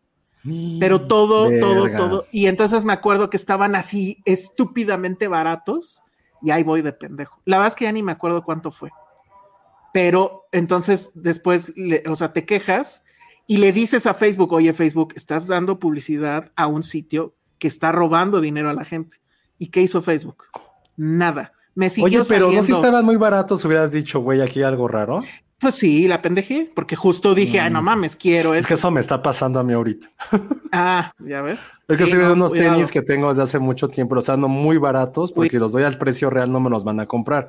Y ya hay como tres que me preguntaron, güey, ¿por qué están tan baratos? Ah, y no puedo no. decir porque quiero comprar otros, porque no, No, pero, dalos al precio, pues no le pierdas. Nadie me, pero- nadie me está creyendo que son originales y yo sí, güey, neta No, son no, no. originales. Bueno, pero tengan mucho cuidado. Pero sí, y- no compren y- nada en Facebook, amigos. No, No, lo sentimos. básicamente eso Francisco. es el asunto. Y, y neta, yo me enojé Chale. mucho porque denuncié la página, les dije que estaba pasando y me Nah. seguía saliendo a la página. Tres semanas después seguían haciendo lo mismo. Y si dices, pinche Facebook, o sea, no mames. Pero les vale madre, les vale madre. Y bueno, y aquí, por lo que veo, pues a Francisco, y seguramente no fue el único, pues de repente uno la pendejea, pues, y más ahorita que está el furor de la Fórmula 1. Pero bueno, Eh, está horrible, pero pues ni modo. Pero tenemos salud. sí, y tenemos un aprendizaje, pues que ya no sé ni qué decir porque todos hemos estado cerca de pasar por eso, lo sentimos mucho. Así es. Dice Madame Sots, hay una película en Paramount que se llama El gerente sobre una promoción de TV en el Mundial de Rusia que iban a ser gratis si Argentina no pasaba a ese mundial. ¿No es lo que le pasó a Krusty Burger cuando Hubiera, algo así. Sí. Ah, pues sí, pero ¿cómo se llama? Pásanos el dato completo, Madame Sí suena interesante. Dice Alan Cruz, la neta, Fanie bien cabrón huesera, es mi fav hasta ahora. Eh, yo creo que va a ganar, de que va a ganar el premio del público, lo va a ganar. Eso es un hecho. Este, todo el mundo muere por ver huesera. Creo que va a llegar hasta febrero. Lo siento, lo siento, lo siento. Este, a ese comentario de Alan no lo entendí. Él también va a ir a los cabos, que ahí se ven. Ah, mira, pues ahí está. Ah, entonces sí me va a ayudar. Sí, me va a ayudar no, no voy a estar, no sé, voy a ver si puedo. Ay, sí, ven, ya. No, me, corren si no voy a una junta. pues para eso se inventó Zoom. Este, no compren nunca nada en Facebook, efectivamente. Esa, esa es la consigna. Es más, ya no entren a Facebook. Este, Cintia Salmerón, a mi hermana le pasó con boletos de Dualipa, vale madre. Le pidieron un adelanto de 600, nunca llegaron a entregar el boleto. El final feliz es que lo conseguimos. Pues sí, pero perdieron ahí una lana. Bueno, Josué, por favor, ten mucho cuidado porque también en las ventas de sneakers hay muchos fraudes. De los que he comprado eh, en Mercado Libre, no todos han sido originales. Ok. Desafortunadamente todo bien en mi vida. Perfecto. Bueno, pues entonces hablando de cosas que pasan en el internet. Jack Fan, Dios te oiga, Dios te oiga, Dios te oiga. Ah, muy bien, Jack. Eh, ah, esa es buena, esa es buena. Josué se va a ir a Qatar, por eso no va a Los Cabos. Ah, ok, ok. Hay, ahí algo de cierto en eso, si Dios. si todos los dioses antiguos y nuevos se juntan. Ah, bueno, perfecto. Pero recuerden que no importando cómo se vaya, Josué tiene que hacer igual su cobertura y mandarnos TikToks diarios y bailes y todo eso. Entonces, conste. Sí, también esa es una extraña razón de por qué no fui a Morelia. entre cosas del trabajo. Porque si no ah, mira, Saraí también va a los cabos. Ah, entonces ya somos un frego. Muy bien. No, pero Saraí también va a trabajar, entonces no creo que nos ayude. Todos trabajan, sí, ella no la pasa bien, creo. No, bueno. Entonces, hablando de cosas feas que pasan en el internet, yo vi una serie que francamente me encantó. Yo soy muy fan, ya, ya lo saben, de este género, que no sé cómo llamarlo. ¿Cómo lo llamas? Aburrido. Al género al que pertenecen cosas como Tucker, como la película esta de, de, McDonald's. ¿Cómo se llamaba? Aburrida, este, de Master. No, no, este, no. de, de, no de Master, de qué. Ay, no me acuerdo bueno, la de Michael Keaton.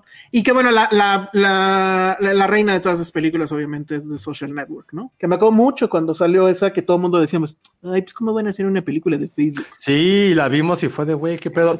a mí, yo recuerdo que la tuve que ver una segunda vez para que me gustara. La primera no es que me haya gustado, pero fue como. No, a mí me gustó. Normal, normal, pero ya la segunda vez sí fue como de wow, ya estoy entendiendo. The Founder. ¿Qué, The Founder era la, la, de McDonald's. ¿Qué chinga nos puso haciendo un leve paréntesis Robert Struden? Yo iré a Sundance por si se les ofrece. oye, oye, Rubén, este, pregunta, porque yo le he pasado muy bien en Sundance desde casa. ¿Va a volver a, a lo mejor sabes, va a volver a ser todo? Bueno, va a, ver, va a ser virtual, porque la neta sí le he pasado muy bien, pero ir a Sundance sí está complicado. O sea, es que son demasiados días. Sí. Yo nunca he ido. Llévenme, llévenme. Yo, yo sí, sí amé mucho. The Big Short, The Big Short no tanto porque esa película no habla de cómo se crea una empresa, eso es más bien cómo hicieron este fraude, bueno, la crisis de, la, de las inmobiliarias y todo eso.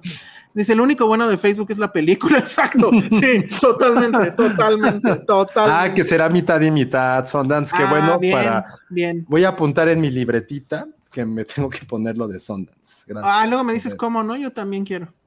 Este, entonces, bueno, viene, e, está esta serie, que es una serie sueca, producida por Netflix, o sea, aquí casi no, no la promocionaron mucho, que se llama The, Playlist, y es la historia de cómo se creó Spotify. Ahora, este género tiene el problema, ah, bueno, porque también hubo recientemente una de Uber, ¿se acuerdan? Sí. Y hubo la de, ¿cómo se llama este del coworking? Se me olvidó este, el del WeWork. La de WeWork creo que estuvo un poquito mejor que la otra, pero todas tienen siempre la tentación de volverse un Wikipediazo. Y esta no lo es. De hecho, cada episodio es diferente y en cada episodio vemos un aspecto de esta historia diferente. Entonces les explico. Lo primero que vemos pues es la historia del fundador, que ahorita no recuerdo su nombre, que él era un programador muy joven, tenía 24 años, trabajaba en una empresa creo que de publicidad. Él quería, este, vivía en un cuartito, ya saben, quería entrar a Google, manda sus documentos y le dicen que no. Creo que le dicen que no porque no tiene este, educación universitaria. Y entonces él se emputa y los hackea y lo que hace es que en la, en la, empresa que él estaba logra que todos los, los anuncios que la empresa le eh, subía a Google salieran al principio. O sea, en una de esas y el güey inventó esto llamado SEO, ¿no? Pero bueno. Entonces, total, que después de eso, él crea otra empresa que justo tiene que ver con, lo, con anuncios y la vende en friega. O sea, el tipo ya antes de Spotify ya era millonario, pero eh, bueno, se ve que tiene ahí esta relación muy cercana con su mamá y su mamá le dice, pues es que no nada más se trata de ganar dinero, sino se trata de hacer algo, ¿no? Cambiar al mundo. Entonces él estaba, en esa época estaba todo el auge de, de Pirate Bay, que también es un producto sueco y que todas las disqueras querían tirarlo a como diera lugar. Hay una escena, y esto sí pasó, donde están ahí en los servidores, ya saben, en un cuarto ahí todo cucho, y llega la policía y los agarra como si fueran narcotraficantes, ¿no? Pero bueno, nunca, legalmente siempre se escapaban, nunca había forma de, encarcelarlos y además ellos, pues si los tiraban, al tercer día ya había otro Pirate Bay en mm, otro lado y con otros. Y eso ha pasado siempre. Pero por cierto, hay un Pirate Bay de NFTs. ¿En serio? No sabía yo. Así de ahí está, ahí está tu pinche chango. Y entonces era la, la, la, etapa donde todos torrenteábamos. ¿Qué, qué implicaba torrentear? Sí, güey, todo. Ay, bueno, tú no, porque no sabías cómo. Yo soy, yo era el rey del torrent. Ah, bueno, muy bien.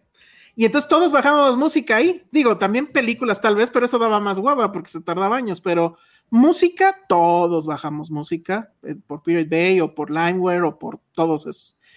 Pero ¿cuál era el problema? Pues que a veces se tardaba muchísimo, etcétera. Y entonces este cuate dijo, bueno, es que esto debería de cambiar y pues inventa todo lo que ya sabemos que es Spotify, que es el primer servicio de streaming de la vida. O sea, nunca antes había hecho streaming nadie. Con muy malos podcasts de cine. Originales. Exacto. Y este, y entonces crea este modelo de negocio donde todo estaba muy bien pensado, excepto una cosa. ¿cómo le vamos a hacer para conseguir los derechos de las canciones? Entonces, el primer episodio es él tratando de convencer a la gente de la industria y bueno, es una mierda porque no entienden nada. Lo que les está diciendo él básicamente es, a ver, o le entran a lo mío o se van a seguir peleando con The Pirate Bay que no lo van a poder destruir nunca. Yo estoy dando un servicio que es inmediato, que tiene todas las canciones y donde sí va a haber un regreso. Pero estos güeyes querían a huevo cobrarle como si fuera, o sea, resulta que hay de, había derechos, por ejemplo, si tú tenías en un bar de, de tipo de un western, si tú tenías una rocola de un bar de esas que tocan solas, de esos pianos que tocan solos, había un, tenías que pagar un fee de, música mecánica o algo así. Y entonces Spotify caía en esa, en esa categoría de, que eres una rocola casi casi. Dice, sí, pero no lo soy. Pero bueno, entonces hay un momento donde se pelea cabrón con un, con un este, eh, directivo de Sony de, Suecia. Y entonces ahí acaba el episodio y el director de Sony de Suecia voltea la cámara, rompe la cuarta pared y dice, esto no pasó así. ¡Pum! Se acaba el episodio y entonces en el segundo vemos su versión de la historia de cómo pasó. Y al final vemos que ya están en la fiesta de, Spotify y demás, del lanzamiento, y está una chica a la que todos le agradecen. Y entonces, de nuevo, rompe la cuarta pared y dice, sí, teníamos la tecnología, sí, teníamos y ya tuvimos los derechos, pero ¿cuál fue el tema legal para conseguir los derechos? Yo soy la, la pieza clave de que todo esto haya funcionado. Episodio 3, vemos esa historia. Pero en cada historia va cambiando el tipo de narrativa que da. La, eh, la historia 3 es una cosa súper loca que mezcla un poco como teatro, como las puertas de The Matrix. ¿Se acuerdan de Matrix 2, de este pasillo lleno de puertas? Entonces así es como se van cambiando como de escenarios. Me encantó. O sea, va más allá del asunto de la, del Wikipediazo. Apenas llevo tres, pero todos han sido muy, muy interesantes. Sí, suena muy bien, ¿eh? La que sigue es del programador, porque el tema era, no podíamos permitir, o sea, para la mente, el que algo sea automático quiere decir que no debe de tardar más de tres segundos. Entonces la meta era que cualquier canción que estuviera en Spotify, tú le dieras play y no pasara de cuatro segundos a que se empezara a escuchar. Y obviamente eso fue un pedote para la tecnología de antes. Por ejemplo, otro dato que también dije, wow, claro, ¿por qué todo esto pasó en Suecia? Porque resulta que el gobierno regalaba el Internet. O sea, era un derecho, es un derecho de la gente de allá. Y el Internet es muy rápido. Entonces, por eso Spotify nació ahí, por eso The Pirate Bay nació ahí. Entonces, la verdad es que me encantó. Espero que los siguientes episodios sigan cambiando la narrativa de este modo. Vamos a ver o sea, falta por ver al programador y falta por ver a los creadores, bueno, a los artistas, porque recuerden que hay todo un tema de los artistas quejándose con Spotify. ¿Sale de que pagan una mierda. O ellos solo, ellos solo lloraban con, con Napster. No, ellos yo creo que solo lloraban con Napster. Sí, no, con, con o quién sabe. Pero además eso también, todos los episodios tienen muchas rolas de, de la época y eso también está bastante, bastante chido. Entonces, se las recomiendo mucho. Tengo entendido que eh, de los originales de Netflix es, bueno, de Suecia obviamente, pues es el que mejor le ha ido, pero pues yo creo que sí va a empezar a, volverse popular en otros, en otros lados. Sale Taylor Swift. Suena bien, no, suena bien. No sé, ojalá saliera Taylor Swift. Digo, no creo que salga ella, pero que salga ese punto, porque recuerden que ella también se peleó con Spotify. Hay mucha gente que se ha peleado con, con, Spotify. Yo me peleé con Spotify, ya no tengo Spotify. Pero la verdad es que está muy bueno. Justo creo que el mejor halago que le puedo hacer a la serie es ese. Me gustó tanto que me están dando ganas de regresar a Spotify. ¿Por qué no tienes Spotify? Por el tema este del tipo que tenía su podcast y que era antivacunas y demás, y que estos güeyes lo siguieron apoyando, o sea, Spotify. Y entonces decidimos decir bye y nos fuimos a Apple. Que la verdad es que Apple lo que tiene es que la calidad del audio es, o sea, nada que ver con Spotify. Es que no, no utiliza Spotify para, para correr, bueno, cuando podía correr. Ok. Mm. No, yo lo uso, yo uso mucho. Digo, en el carro y eso. Ah, bueno, sí, tienes razón. En el coche también. Dice Madame Tussauds, me gusta que se centre más en la tecnología y no en el creador y su megalomanía. Se centra en todo. El primer episodio es súper, súper básico. O sea, es él, la relación con su mamá, de que, o sea, es muy Wikipedia. Pero al final, cuando el, ejecutivo de Sony se voltea y dice, eso no pasó así, si dices, güey, no mames, y ya empieza el segundo episodio y es fantástico. A mí me, me encantó mucho eso. Dice, por eso no llegamos al top en Spotify. Exacto. Ya ves, otra razón por la cual Spotify no, no, no lo tengo. Mi Guillermo del Toro nos quiere en este, en este episodio. Exacto, sí, ya dos, dos monstruos que perdemos. Tidal creo que es mejor en calidad. Eh, probablemente, pero el problema es que eh, los archivos son muy pesados. Entonces digo, si estás en una Wi-Fi, ok, pero si estás eh, justo en el mm, carro. Tidal no soy tan fan. Yo nunca No, creo que sí, Spotify ya por sí son ahí el monopolio. Apple, la verdad es que si tienes este, los audífonos y, y bajas el archivo Spatial, que le llaman, o sea, si todo te cubre y escuchas así este, los, los, instrumentos y demás. O sea, bueno, yo no tengo iPhone, que tienes Patty, y sí, una me los prestó y sí se escuchó loquísimo. Pero bueno, con los míos me, me defiendo. Pero sí está, o sea, de repente escuchas canciones en Apple y dices, ¿esa es la canción que yo conozco o es una versión? Y lo que pasa es que escuchas más instrumentos. Está muy loco eso. Ah, ya Apple Music me, me estoy convenciendo. Es que ya el otro lo tengo. Sí, no, nosotros sí ya. Pero bueno, dice, entonces lo malo es que ya van a subir de precio Apple. Sí, va a subir todo en teoría. Ya subió en Estados Unidos, aquí no han dicho nada, pero vamos, eh, va a ser cuestión de tiempo. Este. Exacto. Roy San Martín, el episodio de South Park cuando los de Metallica lloraban por no tener otra piscina por Napster. sí, a mí me caga este Metallica por eso. que me consiga un Android con certificado Dolby. Pues sí, pero esos van a estar caros. El día que Internet se caiga, ¿tienen los suficientes CDs para sobrevivir? Es una excelente pregunta. No. Verga. Eh, sí tengo muchos CDs que no he tirado porque acumulador, pero este, no, o sea, en cuanto a música no estoy preparado. Para cine sí, para cine sí, creo Yo que sí. justo lo que siento, también tengo un montón de CDs y ya no los quiero. No sé qué hacer con esos CDs. Pues lánzalos así, te vas a la azotea de tu edificio y los lanzas así. No sé qué hacer. No. Oye, muy bien, Mario Urbina. Acabo de recordar algo y tienes razón. No voy a cambiarme nunca a Apple. Ah, Sí, cierto. Dice Mario Urbina, yo me cambié a Spotify porque patrocina al Barça. Tienes toda la razón. Sí. Ah, qué oso. Yo, por Oye, ejemplo, pero- Elsa, sabrás Ajá. que no utilizo ningún producto que patrocina al Real Madrid. No utilizo nada. ¿Pero qué patrocina el Real Madrid? Digo, Bueno, en vaya, España o sea, por tendrías pedos, pero aquí. No, no, o sea, la- una, una llantera, antes tenían celulares, productos de higiene que empezaban con N y acababan en, acababan en Ivea. Te juro Ah, por mi madre y Patterson que lo tiré. Wow. Porque sí tenía, los tiré. Estaba tan emputado que los tiré. Porque O los sea, es tu 4T. Sí, pero Bueno, ese mi es el 4T equivalente a la lleva, 4T. Ajá. lleva 25 años de odio. No, pues tocamos madera para que la otra 4T no dure tanto. Este, haz una mesa con todos tus CDs, dice el profe de mate. Muy bien. Escucho los podcasts en en Spotify y música en Apple. Bien, bien, Cintia. Al revés, al revés. A lo mejor deberías de hacerlo al revés, sí, porque en Apple sí, sí somos top. En, en, en, en Spotify no, porque mezclan mucho de la gente de tele. Entonces, ¿cómo te pones a competir con la gente de tele? Pero bueno. Este, eso sí.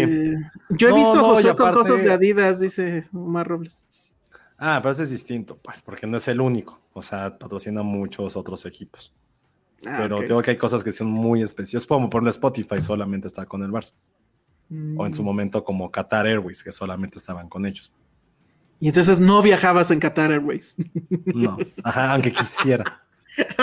No, no, esa era del Barça, esa era del Barça. Los de Ah. Madrid es Fly Emirates.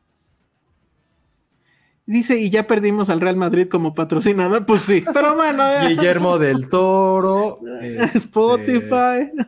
No, Spotify no, no, no lo hemos perdido. Ya dijimos que lo vamos a escuchar siempre. Ni vea, ya terminó. Ni vea. Pero, pero, you, ¿cómo se llaman las bodegas? U Storage debería de ser nuestro patrocinador. Por favor. Por favor, eso debería pasar. Eso sí. U Storage, imagínate todo lo que podríamos guardar ahí con ustedes. Y lo peor es que si tienen algún. Ah, no, no voy a decir porque si no podemos perder, porque los iba a ser una crítica. Mejor no digo nada. No, no digas nada. Alonso Hernández te pide tu opinión sobre Ye, es este, ¿cómo se llama? Kanye, ¿no? Y su deal con Adidas. No, pues ya después de sus comentarios, pues ya. No hay nada que podamos hacer con este hombre. La neta. Pero estuvo bien, ¿no? O sea, como mo- le van a perder según esto Adidas. No, pero más allá de eso es por sus comentarios antisemitas. No, ya sé, hizo. ya sé. Pero por eso ya cancelaron su contrato. Sí, pero antes de dijo- eso, antes de, antes de que supiéramos, pues sí, el deal sí le va a afectar un chingo a Adidas, la neta. Pero yo creo que al final no, porque es todo una, es otro tipo de mercadotecnia. O sea, quedan como una empresa socialmente responsable que no va a permitir estas mamadas. Pero es que eso- la- eh, eso rompió, se rompió antes de que fuera. Digo, o sea, ya fue como la gotita que derribó el, que derramó. Ajá. ujú. Pero ya desde antes ya se querían divorciar. Porque el güey sí tiene muchos pedos Sí, en su cabecita. Está muy loco. Bueno, pues eso fue eh, The Playlist. ¿Quién es el, Veanla ¿quién es el. Ye de Filmsteria? ¿Quién es el Y de Filmsteria? No, que no Penny. sé. ¿Penny es la Y de Filmsteria? No sé, ustedes díganlo. Sí, ha de ser Penny. Es la que más podríamos como decirle gracias por sus comentarios radicales. Ay, que ya dijeron que solo van a quitar el nombre de los Yeezy. Mm, No, pero, o sea, sí, pero, te- o sea, pero ya rompieron completamente El contrato, sí. Y el güey ya dijo que va a sacar su, su propia línea. Entonces, sí, ya, ya. Hoy dijeron que se había ido con no sé quién, con Sketchers, no, creo. Skechers también les dijo, güey, vete al diablo. Pues sí, porque esos son judíos, de pendejos. Ay, pues que se vaya con el taconazo popis. En fin, cero. ¿Qué eres tú, Josué? ¡Ah! Sobre tu pregunta de quién es el Y de Filmsteria. No, Dice el doctor Coloso que es Alan. Ay, no, Alan, ¿qué? no. Ya dijo Dalia que Penny. Llevas dos. Sí, o sea, pero es que a ver, piensen en lo que voy, como de estos comentarios que digan así de. O sea, los míos son políticamente incorrectos, pero no son como contestatarios. Ya, pues. no, ya no le, ya no le. no, contestatarios, pues. ¿eh? Los de él son racistas, punto. Gap lo mandó al carajo también. Ay, bueno, pero Gap. Sí, tenía una super alianza con Gap, estaba sacando toda su ¿Ah, ¿sí? con Gap. Sí, Gap era como lo que a mí iba a Gap me rescatar gusta al- porque, al Gap. porque Gap es la, la ropa del hombre común. No, no, pero es que esa edad de 40 fue de una fiesta Ese- que tuvimos. Pero Ese- eso fue ese es más un de- gag interno. Estuvo cagado. No, no, pero, o sea, pensemos en, K- en Y antes de lo del antisemita, sino por sus cosas muy contestatarias y revolucionarias. Y Nah, pero ni siquiera. él sí yéndose. Oh, se va por muchas cosas. Ah, es que pero- Alan no, estuvo, Alan no estuvo en esa fiesta. No entiendo. No fue fiesta, fue comida. Bueno, lo que sea. Valenciaga ya también lo mandó al carajo. Ya todo el mundo lo mandó al carajo. Si nos Aquí también no queremos. Te Si mandamos al carajo. Pero primero Guiño, patrocínanos. Guiño, guiño. No, no es cierto. Bueno, muy bien. ¿Quién será el tenor de Filmsteria? Oh, eso sí es Ah, Penny. ese sí es Penny. Ya, qué mala onda. Sí. El Hablando- antitenoch sí soy yo. El hablando mal del ausente, chale. Muy bien. Bueno, ya nada más nos queda este, ver una película que solo tuviste y yo no, pero como es de terror, creo que sí hay que hablarla. Sí, habíamos- habíamos- creo que habíamos platicado en su momento de hablar de películas de terror, por lo menos una en todo, en todo octubre. A lo mejor no, no lo hemos podido conseguir por muchas cosas, pero si, si decidimos tener este especial, quizá, quizá de terror, podemos hacerlo. Y no se les olvide que platica, solamente ha habido un, un super chat hoy en nuestro 333, lo cual hubo nos, dos, sí está muy, nos, nos lastima mucho. O sea, ustedes son el Y de Filmsteria. La gente que no dona en este en Superchat son los Kanye West de Filmsteria. Pero habíamos platicado hace algunos capítulos que eh, había dos oportunidades para, para humillarnos públicamente a través de los superchats. La primera era que Elsa se vistiera como mamá Coco, así toda, toda decrépita, y yo como el niño ese idiota de Miguel. Así, esa sería mi cara de mamá Coco. Vayan La- a la- YouTube para ver mi cara de mamá Coco. Y la segunda que creo que podría estar muy divertida, de verdad sería muy divertido, entonces por favor háganlo. Hay una película de terror donde sale un payaso muy, pero muy creepy porque la empezamos a ver y Allen aguantó. Se llama Terrifier. Eh, Si puedes, Mm. Elsa, buscar ahorita el, el Terrifier 2, el póster. Sí está muy creepy el payaso. O sea, sí, hasta un momento en que yo dije, verga, eso sí está muy rudo. Entonces pudiera haber como, como un super chat para que Ale Castro vea esta película y grabemos algunos fragmentos en vivo. Porque de verdad sería algo interesantísimo ver que ella pase por ese sufrimiento mientras la grabamos, porque es algo que O es sea, una cada, fobia cada año intentas, cada año intentas lo mismo y no sucede. El- eh, no, el año pasado lo hicimos, recuerden, pero la neta la película que se escogió sí estaba muy, muy fea. O sea, fea muy a ver, ¿es pues. esta? Estaba muy, muy pinche. Terrifier, ¿Es sí. Terrifier 2. Que por cierto, si tienen oportunidad, yo empecé a ver los primeros 10 minutos, me estaba gustando mucho, tiene muy buena, muy buena recepción en Critic and Rotten y también de la gente, entonces creo que es algo, el año pasado lo intentamos con Ale hacer lo mismo, pero neta la película que se escogió estaba bien, bien X. O sea, el payaso salía muy poquito tiempo, entonces no fue como lo mejor, pero esta pudiera ser, entonces, como paréntesis de lo que dijimos, podemos hacer esto. Entonces, ya sea que Elsa sea mamá Coco, yo Miguel, o que Ale vea esta película, que la neta, la neta, se ve muy, muy, muy chida. No, su nariz me da risa. No, no, sí está creepy, porque aparte sale una niña payaso que ve, o sea, ya vi a la niña payaso que sale en los primeros minutos y sí fue de puta, o sea, hasta a mí me, me, me espantó. Mira, entonces. nos está, nos está este, comentando Leon Kane, o, o recomendando más bien, dice, vean Killer Clown from Outer Space. Horror, ciencia ficción, comedia, una cápsula de tiempo de los 80. Ay, creo que sí la quiero ver. A ver, no, no escuché. Vean Killer Outer Space. Pero esa ya es vieja, ya yo la, yo la vi. Sí, sí, es vieja. Sí, sí, sí. Pero pues esa ya la vio también Ale, no creo, pues ella no ve de estas. Esa No, podría- pero este estuvo en una casa de terror de payasos y estuvo muy cagado. Ah, mira, Hugo Hernández, este fui, a- fui a ver Terrifier 2 al cine. Es el mismo payaso de esa que vieron El, eh, El año pasado. Penis, creo, ajá. Y es el mismo director. Híjole, esa no me la vendió mucho, ¿eh? Porque la del año pasado sí estuvo malísima. No, pero no creo que sea la misma historia porque creo que aquí él sí es como el protagonista y en el anterior eran como, como películas como de fra- eran fragmentadas. acuerdo. ¿Te acuerdas? Sí, era como fragmentadas. Órale, que iba a haber videojuego de Killer Clowns from Outer Space. Qué increíble. ¿Dónde se puede ver Terrifier 2? ¿Dónde? Ustedes saben dónde, chavos. Hace rato lo mencionamos.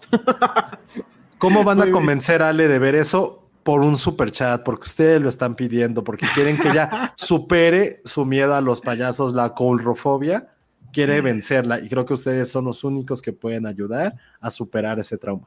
Piénsenlo así, están haciendo algo bueno por ella, no me dejará mentir Monse, ¿verdad Monse que la mejor forma de que alguien venza sus fobias es estar expuesto a ellas? Sí, sí, es la mejor forma. ¿Ven? Muy bien, me encantó la voz de Mons. Que también es la voz de Benny. Que también es la voz de Penny, exacto. Eh, pero ya cuéntanos de qué va VHS 99. Ah, ya, ya hablando de dónde se puede ver Terrifier 2, también dónde se puede ver VHS 99, ya ustedes saben. VHS 99 es la quinta, no puedo creer que sea la quinta, eh, o sea, la quinta película de esta franquicia que se llama VHS, que todos son como fan footage de terror de diferentes cortometrajes, siempre hay como un hilo que los une. Y la neta, la neta, Sí la vi, la vi completa, pero un poco como pasa con lo de Guillermo del Toro, son grandes premisas llevadas a un punto ya bastante absurdo de, de exageración, pero al mismo tiempo, pues güey, sabes lo que estás viendo. Entonces, está, está divertida. Lo que me gustó más fue que evidentemente son como fan footage de puras cosas que ocurrían a finales de los 90. Sí está muy, muy Nickelodeon, muy MTV, tiene como toda esa vibra, lo cual está padre. Y creo que el gran, o sea, lo que mejor latinaron en esta, en esta entrega es que son premisas muy, muy chingonas. O sea, las premisas de todas las historias están increíbles. Por ejemplo, hay una que la primeritita es de, así de unos güeyes que hacen como, que tienen una banda de punk, pero son como jackass y son como streamers y son como youtubers, pero en el 99, que eh, van a un lugar donde una banda murió, murió en un incendio y fueron aplastada por sus fans. Creo que esa, esa idea está increíble. Entonces se supone que van a ir a esta como, como, ¿cómo decirlo? Es que no es un bar, no es un lugar de conciertos, como un foro subterráneo donde ocurrió eso y quieren tocar donde ellas estuvieron y evidentemente pues se pueden imaginar lo que, lo que ocurre. La segunda es mi favorita y sí sentí horrible, sí sentí esta incomodidad, pero me ayudó a superar mi aracnofobia, en el cual Oh, una no. chica de... Ahí te va, no, eso es lo de menos, ¿eh? No, mames.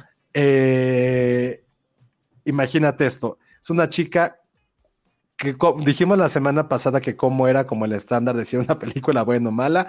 Empecé a seguir a la protagonista de ese corte en Instagram porque está muy, muy guapa. Eh, trata de una chica que está en una, en una fraternidad y para poder pertenecer a ella, pues tiene que pasar como por novatadas, ¿no? Como se les llama.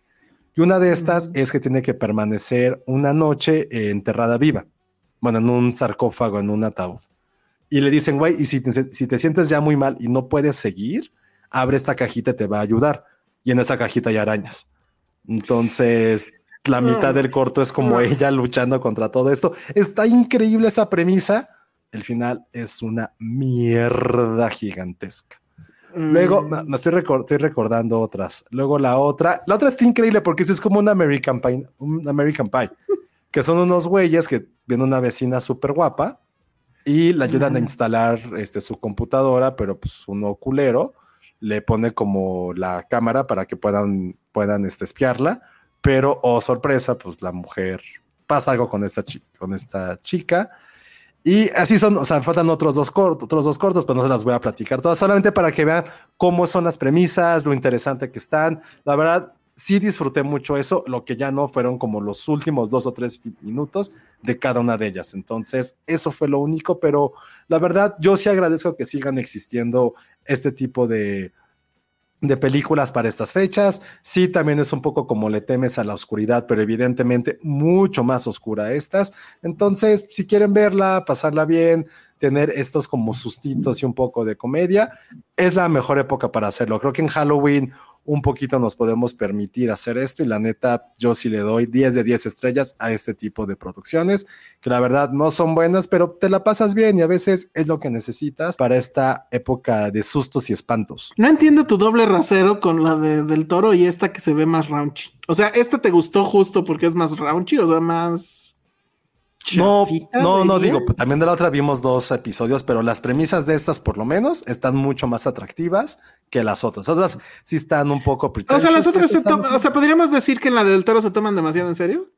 Sí, y lo que pasó con es que del toro es como decir que estas todas quieren emular a este Paranormal Activity o a la bruja de Blair y no lo hacen. Y en las otras sí es como andarle besando los pies a del toro de, mira, lo hicimos bien, señor Guillermo del Toro. Vean cómo sí, o sea, eso fue lo que me molestó, que es como, ¿verdad que sí podemos estar a su altura? ¿Verdad que sí nos permites trabajar?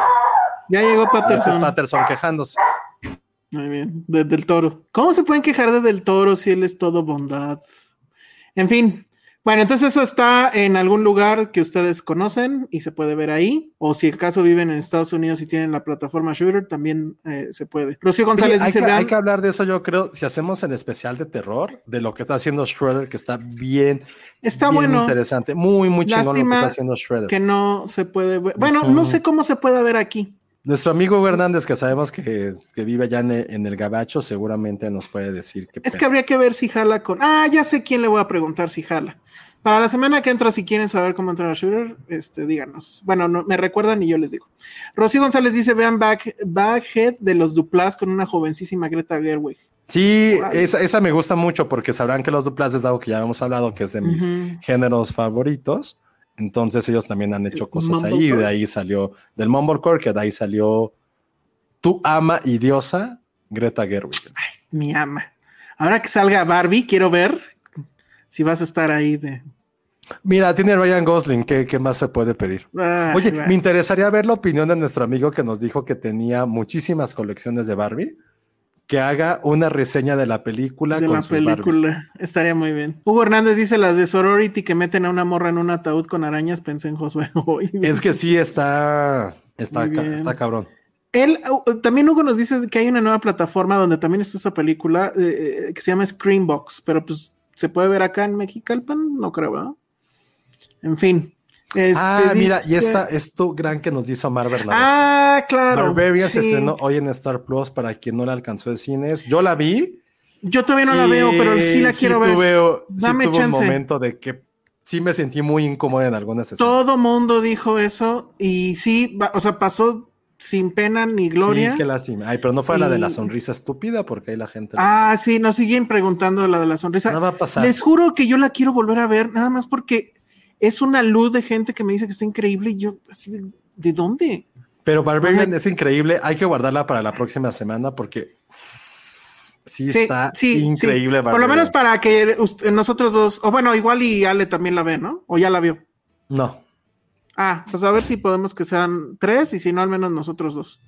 Bueno, este rápido ya los últimos comentarios ya para irnos. Omar Bernabé, la que vieron el año pasado fue All Hallows Eve de 2013, el mismo director que usaba escenas de sus cortos anteriores. Ajá, y él, y él es el de Terrifier 1, ok. Luego, la directora y el director del último segmento de VHS 99 son los mismos de Deadstream, Ujú. que también está en Shooter. Y, y que de hecho sale la chica en un... pa- eh, El último está está súper loco. El último creo que es el mejor. Sí está de... ¿qué di- qué Está muy padre. El último fue el que más me gustó de todos. Este, sí es como muy Sam Raimi. Eso, bueno, de hecho, ese director es muy Sam Raimi. Deathstream, yo creo que la platicamos y hacemos el especial de, de terror. Qué joya es Deathstream. La neta, ah, sí sí. está cabrón. Es una cosa increíble. Sí es como es el mejor homenaje que le pueden hacer a Sam Raimi y a la bruja de Blair en en- al mismo tiempo. Y cagadísima. Está, me la pasé increíble viendo eso. Ah, Ay, lo voy a tener que ver. Bueno, Byron Kane dice: Oigan, a Guillermo lo vi que caminaba medio cuacho al inicio del capítulo 4. no, ¿Estará eso también lo pensé. Eh, En todo sale, digo, a lo mejor ya es algo malo de su rodilla, como yo, que me lastimé. pero sí lo vi un poco caminando, como yo ando ahorita dando mis primeros pasos otra vez. Así no queda Guillermo del Toro también. Era un bueno homenaje a ti. Josué. A lo mejor. Ajá. Luego Jack Fan puso otro super chat y dice Elsa, vi Black Adam. Y también quiero el, el muñeco de Hawkman, claro. Tu opinión de Henry Cavill regresando y Snyder con sus talifans amenazando con regresar a DC. Ah, esa es una muy buena pregunta y como hay superchat de por medio, sí tengo que contestarla. Eh, a mí me parece tristísimo como fan de Superman, del personaje obviamente, eh, que Henry Cavill regrese. Mi única esperanza al respecto es que sea dirigido por alguien competente, no como Snyder, y que le bajen, o sea, que lo cambien de tono completamente. No sé si eso va a pasar. También se dijo que eh, James Gunn, ¿no? Va a ser el nuevo mandamás de todo lo que tenga que ver con películas de DC. O sea, el güey ya tiene un contrato cabroncísimo eh, y pues tiene luz verde para... Oye, pero no estaba dirigiendo la de Guardianes, la nueva. Sí, o- sí, y ya la entregó y es la última, supongo. Ah, ok, entonces ya hará- le dijo vaya. Adiós Marvel, Ah, venga ok. DC. Digo, porque le están dando todo el poder y yo creo que eso pues, es imposible que alguien se niegue, ¿no? Entonces, tampoco soy muy fan de James Gunn, pero eh, definitivamente es mucho mejor a que Snyder tenga las llaves de ese carro, ¿no? Entonces, pero bueno, hay muchos fans de Henry Cavill, lo entiendo, pero francamente es un malísimo actor. O sea, todo no tiene rango el güey, así esta es su Nadie lo quiere de- ver actuar. Nadie lo bueno, ver pues ya sé, pero esta es su cara de feliz. Esta es su cara de enojado. Esta es su cara de preocupación. Esta es su cara de dejé los frijoles en la olla. O sea, no tiene rango el güey. Entonces, bueno, pero eso es Black Adam. Mientras más pienso en esa película, más digo, sí está buena y sí la quiero volver a ver. No sé cómo le voy a hacer, pero sí la quiero volver a ver. Entonces, bueno, muchas gracias por ese, ese super chat, Jack Fan. Barbarian peliculón, dice Jack Fan. Sí, pero aguántenme a que la vea, ya la, la platicamos. A mí sí me gustó mucho. Ayer, ayer que la vi, sí la traía, o sea, la he traído en la cabeza estos últimos, estas últimas horas. La neta. Por muchas Está cosas bueno. alrededor. "Uh, sí tiene mu-".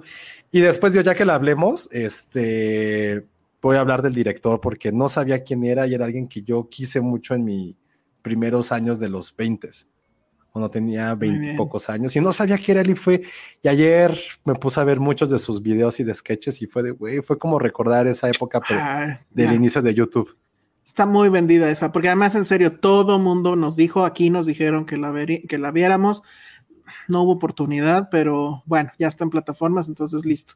Leon Kane dice, ah, bueno, rápido nada más, este, Smile es lo mismo de siempre, pero bien hecho.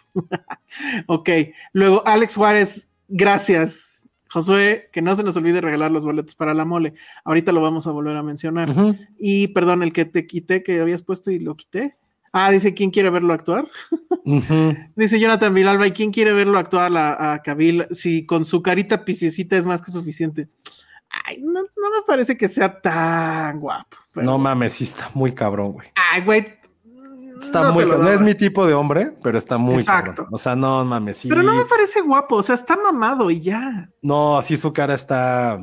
Es como un John Hamm bien hecho. No mames, claro que no. John Hamm. Que, que nos veces. diga quién es, quién es más bonito Que de nos su digan, cara, John a ver, Hamm o ¿tienen a Cavill? A Cavill sin camisa o a John Hamm que sin camisa o en traje? y- No, yo nada más dije su sus caritas, ¿eh? Nada más. Bueno, a ver, caritas. entonces, Porque de John cuerpo Hamm- nadie le gana, güey. John. Hamm o no, pues el Thor sí le gana, ¿no? No, de mamado creo que sí está más. Henry No, yo creo que Thor está más mamado. ¿quién- Bueno, a ver, John Henry, Hamm va un, pa- o va un, Henry va Cavill. uno. Va un voto para Henry. Cavill. Según yo, Henry Cavill sí está muy cabrón. Luis Lara dice, en HBO Max Ah, recomiendo sí. Chapel White con Adrian Brody. Es una miniserie de terror. Se me gótico. antoja mucho, pero no soy Oh, tan fan de ese gótico. tipo de gótico. Sí, yo. Sí, y yo no, la verdad es que mi gran problema es que en realidad yo no soy fan del cine de terror, pero bueno. Este, Henry Cavill hay- en Man from Uncle está decente. Creo que es su mejor interpretación. Oye, sí, tampoco- Henry está ganando. Nada más hay un voto por. A ver, aquí este- viene. Nora Rodríguez dice, Unpopular único. Opinion, Henry Cavill. Pero es el único. Me. Ah, es el único, claro. Pensé que lo iba a apoyar. A ver, ¿quién más? ¿Quién más? El Real es hermoso y la verdad de... Dice, la verdad de troncos prefiero a Cavill que toda la trilogía de La Roca con los carritos. Me encanta ¿no? Uy, y este sí la mata todo, ¿eh? troncos. Henry Cavill, Cavill, co- como es ¿cómo galán, mamey y gamer, razones suficientes para Ay, idolatrarlo. güey. O sea, puro, puro, puro güey aquí de la, de la Plaza de la Tecnología, ¿verdad? O sea, lo ven armando una PC y ya. No, están muy mal. Me parece más simétrico. me parece más simétrico Henry Cavill, pero me parece aburridísimo, claro. ¿Con quién platicarías mejor? ¿Con Cavill? No, nada, nadie dijimos quién está más guapo. O sea, yo también Pues concuerdo sí, que Henry Cavill sí es, es, sobre, Es súper humano en eso. Es súper humano. La neta sí está muy cabrón. Lo siento. Nadie me da igual, Bueno, a pues. ver, ¿qué más? Que Henry Cavill es un dios. Me encanta. Los su- sueños que me ha provocado Henry Uff. Ay, sí, cálmense. Es un bizcocho, dice Rubén. Pero, ¿cómo bizcocho? No, está... tiene una cara de tonto ahí, ¿no? No, Henry Cavill, o sea, yo también la O sea, en la- serio, como Superman es así de, güey, quiero escupirle en la cara, o sea, nada me transmite ese güey. Este, bueno, luego, a ver, Henry es más guapo y mamado que cualquiera de Marvel. ¿Neta? Más, O sea, más guapo no sé, pero, y me vale, pero más mamado. Ay, y lo que menos quiero hacer con ambos es platicar, pues sí. eh, Totalmente. Yo nada más pregunté Siempre- quién tenía más bonita su cara y sí arrasó Henry Cavill, ¿eh? Ojos azules, dice. Henry, Misión Imposible. Sí, ahí lo hace bien, pero porque está con un director que lo, Güey, nadie está hablando de si lo hace bien, o sea, Oh, bueno, pero, está pero están diciendo su- Misión Imposible. porque sale con su bigotito y sale mamadísimo. Ah, con bigotito sí te gusta. Se hizo el silencio, ¿ya ven? No, a, a mí, a mí Henry Cavill, ninguno de los dos es mi tipo de hombre, pero admito que Henry Cavill, No, o sea, si tuviera que renacer en un hombre, sí pediría ser Henry Cavill. O sea, no mames, el güey está perfecto. O sea, sí renacería en ese güey, sin ningún pedo. A ver, Cite Salverón, Henry Cavill es hermoso, que me deje paralítica. Ok. Muy bien. Dice Alex Juárez, Henry es más guapo y mamado que cualquier. Ah, eso ya lo había leído. Luego, Ham haciendo chistes o Cavill armando PCs. O sea, está súper. No, ese sí está bueno, no sé qué prefiero. Así de, ah, así muy cagadito, güey, no tengo internet. A ti ni te gustan las PCs, tú eres Mac. O Ah, sea, no, ya. ¿Quién tiene una PC, por Dios? Henry Cavill. y las armas. O sea, no Hijos nada más. madre. La- a Josué le gusta con bigote. No voy a terminar de leer eso. Ana Posada. no mames, arrasó Cabil. Ana Posada, Cabil es un papucho. Manolo Lozano, Henry por mil, pero.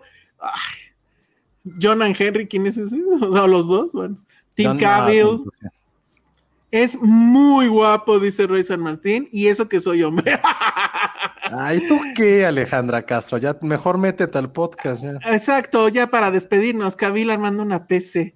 Ay, ¿ven cómo son unos falsos? Ay, sí, Pero las ves, Mac, todos Mac. quisiéramos ser Henry Cavill. Es que sí Todos está muy quisieran ser una PC para que Cabil los manosee ahí. No, pero incluso, a ver, si alguien puede ayudarme con este dato, es que no puedo estar en tantas cosas al mismo tiempo, perdón, soy muy hombre. Según yo, Henry Cavill salía en una, eh, salía en el Conde de Montecristo como el morrito, como el hijo de Edmundo Dantes. Según yo era él, pero si estoy mal, chéquenlo. güey me caga la Porque me acuerdo que Porque fui a ver además- esa película con él, estaba en la prepa, la fui a ver con unas amigas y sí fueron así. Desde esa época me dijeron, ay, es hijo", o sea, cuando salió es como, ay, el hijo está súper guapo. Y lo recuerdo porque estoy casi seguro que era Henry Cavill. Si alguien me ayuda para que sepan cómo desde sus, tenía que como 20 años, 18, el güey ya estaba levantando pasiones y mojando asientos y eso fue como en 2002. Entonces, nada más si alguien puede ayudarme con esa data, estoy casi seguro que era el hijo Ahora, de, de yo- de Montecristo. Yo quisiera saber cómo es que se conocieron este Snyder y Cabil. Porque para mí, híjole. Ven, espérame. A ver, Cruz, rápido, oye, o sea, Alan Cruz. entre No esos y los de Cintia, Alan Cruz, ojalá fuera una PC para que Cavill me pusiera en un escritorio y para que te metiera mano, supongo, ¿no? Por, sí, porque sí te desarmó. El USB. Ajá. O no sé, ¿qué más? Bueno, este, yo siempre he querido saber cómo se conocieron Snyder y, y, y Cavill, porque a mí me da la impresión de que los güeyes iban al mismo gimnasio. Y entonces este güey un día lo vio y así como Josué dijo, ay, no mames, está bien guapo, podría ser Superman, y así le dio el papel. Es que sí, Ah, es que, o sea, creo que, o sea, como Pero creo no que actúa. No, pero es que creo que, por ejemplo, si hay superiores, digo, saben en mi, en mi ignorancia, que sí tienen que ser para determinado tipo de físico. O sea, que ahí, que ahí me perdonen, o sea, los de, no voy a decir nada de cierto personaje de Hans Christian Andersen, no va a decir nada, porque no quiero que me cancelen, no quiero ser Kanye West, pero bueno. Pero, por ejemplo, Superman, Thor, eh, Batman tienen que ser, bueno, Batman no tanto, Batman pero Thor no y Superman tanto. tienen que ser muy específicos. O Sí. sea, tienen que ser güeyes exageradamente fornidos. Pero no Thor nada tiene más que ser eso. evidentemente rubio, pero Superman tiene que ser un güey. Pero no nada más eso. Y, o sea, y ¿qué con Cavill, tener? lo único que te, pues que actúe. O sea, Thor, ok, no es el gran actor, pero por lo menos tiene carisma, es chistoso, es cagado. Cavill no hace nada. Es un pinche tronco, efectivamente. Y pues sí, te va a poner en el escritorio, Alan, pero, o sea, más allá. Es una, es un, es, es, es- una, es una roca. Dice, y échale una cubetada de agua fría, a Alan. sí, ¿eh? No, oh, no, falta. vino, oh, ¿ves? Este. Jaja, Alan quiere que le abra todas sus ventanas y le hackee el sistema, órale. Oigan, ya es bien tarde, ya están pero que ustedes sí, muy que sí calientes. es Henry Cavill, el de El Conde de Montecristo. el que ¿eh? decías, bueno. Entonces digo que ya dice- tiene años, ya tiene décadas levantando. Mira, fíjate estas con- opiniones, me gustan. Leon Kane dice, cuando alguien está tan bien hecho, hueva total. Nah. Hammer Forever. No, no vas a poder convencer que va a ganar. No, no, ya, ya me quedó claro. Y por eso va a regresar. Pues no mames, ve esto. Con los dos puedo, dice Paula. Ah, no, ahí sí no creo que con los dos puedas, no. Sí, no. No, no, no, ahí sí. Rocío González es de la minoría, creo que somos tres nada más, que estamos con John Hamm. Este, Monse dice que le parece. eh, eh, eh, me encanta que ya van dos personas que dicen esto de que él es más simétrico. Pero bueno, sí, es, es, es muy buen término para simétrico. Y sí, es muy simétrico. John, John Hamm, ah, entonces ya somos cuatro, pero no, ya nos barrieron. Cavill es como un calamardo hermoso humano. Sí, Las pompitas de Jason la- Momoa fueron tendencia esta semana. ¿Por qué? ¿A Ah, mira, interesa- es fisicoculturista? ¿Sí? Ah, no sabía. Ajá. Pues No está sabía. también mamado el güey. Sí, pero yo creo que aquí. Por eso te digo que seguro se encontraron en el oh, mira, en el mismo gimnasio o comprando suplementos, ya sabes, de esas madres que compran los mamados para comer, para Eh, seguir tendrás mamados. que hacer un comentario. Siento que quien tiene derecho a fantasear mejor con Henry, con, Hen- con Henry Cavill sí es Cintia.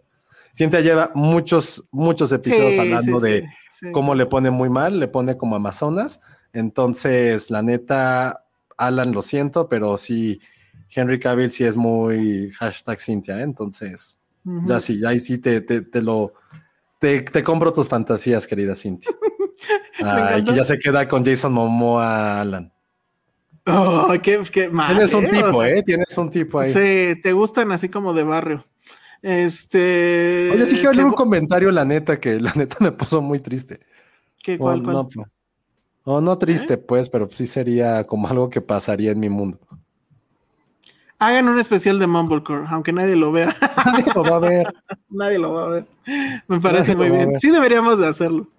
Este, Ham es una bonita persona, pero Cavill es perfecto, sorry, dice Manuel Neunte. Pero además, O sea, a ver, creo que si tiene tú más fans que de renacer en hombres. un güey, ¿renacerías en John Hamm, neta? Sí, claro, estilo, porte.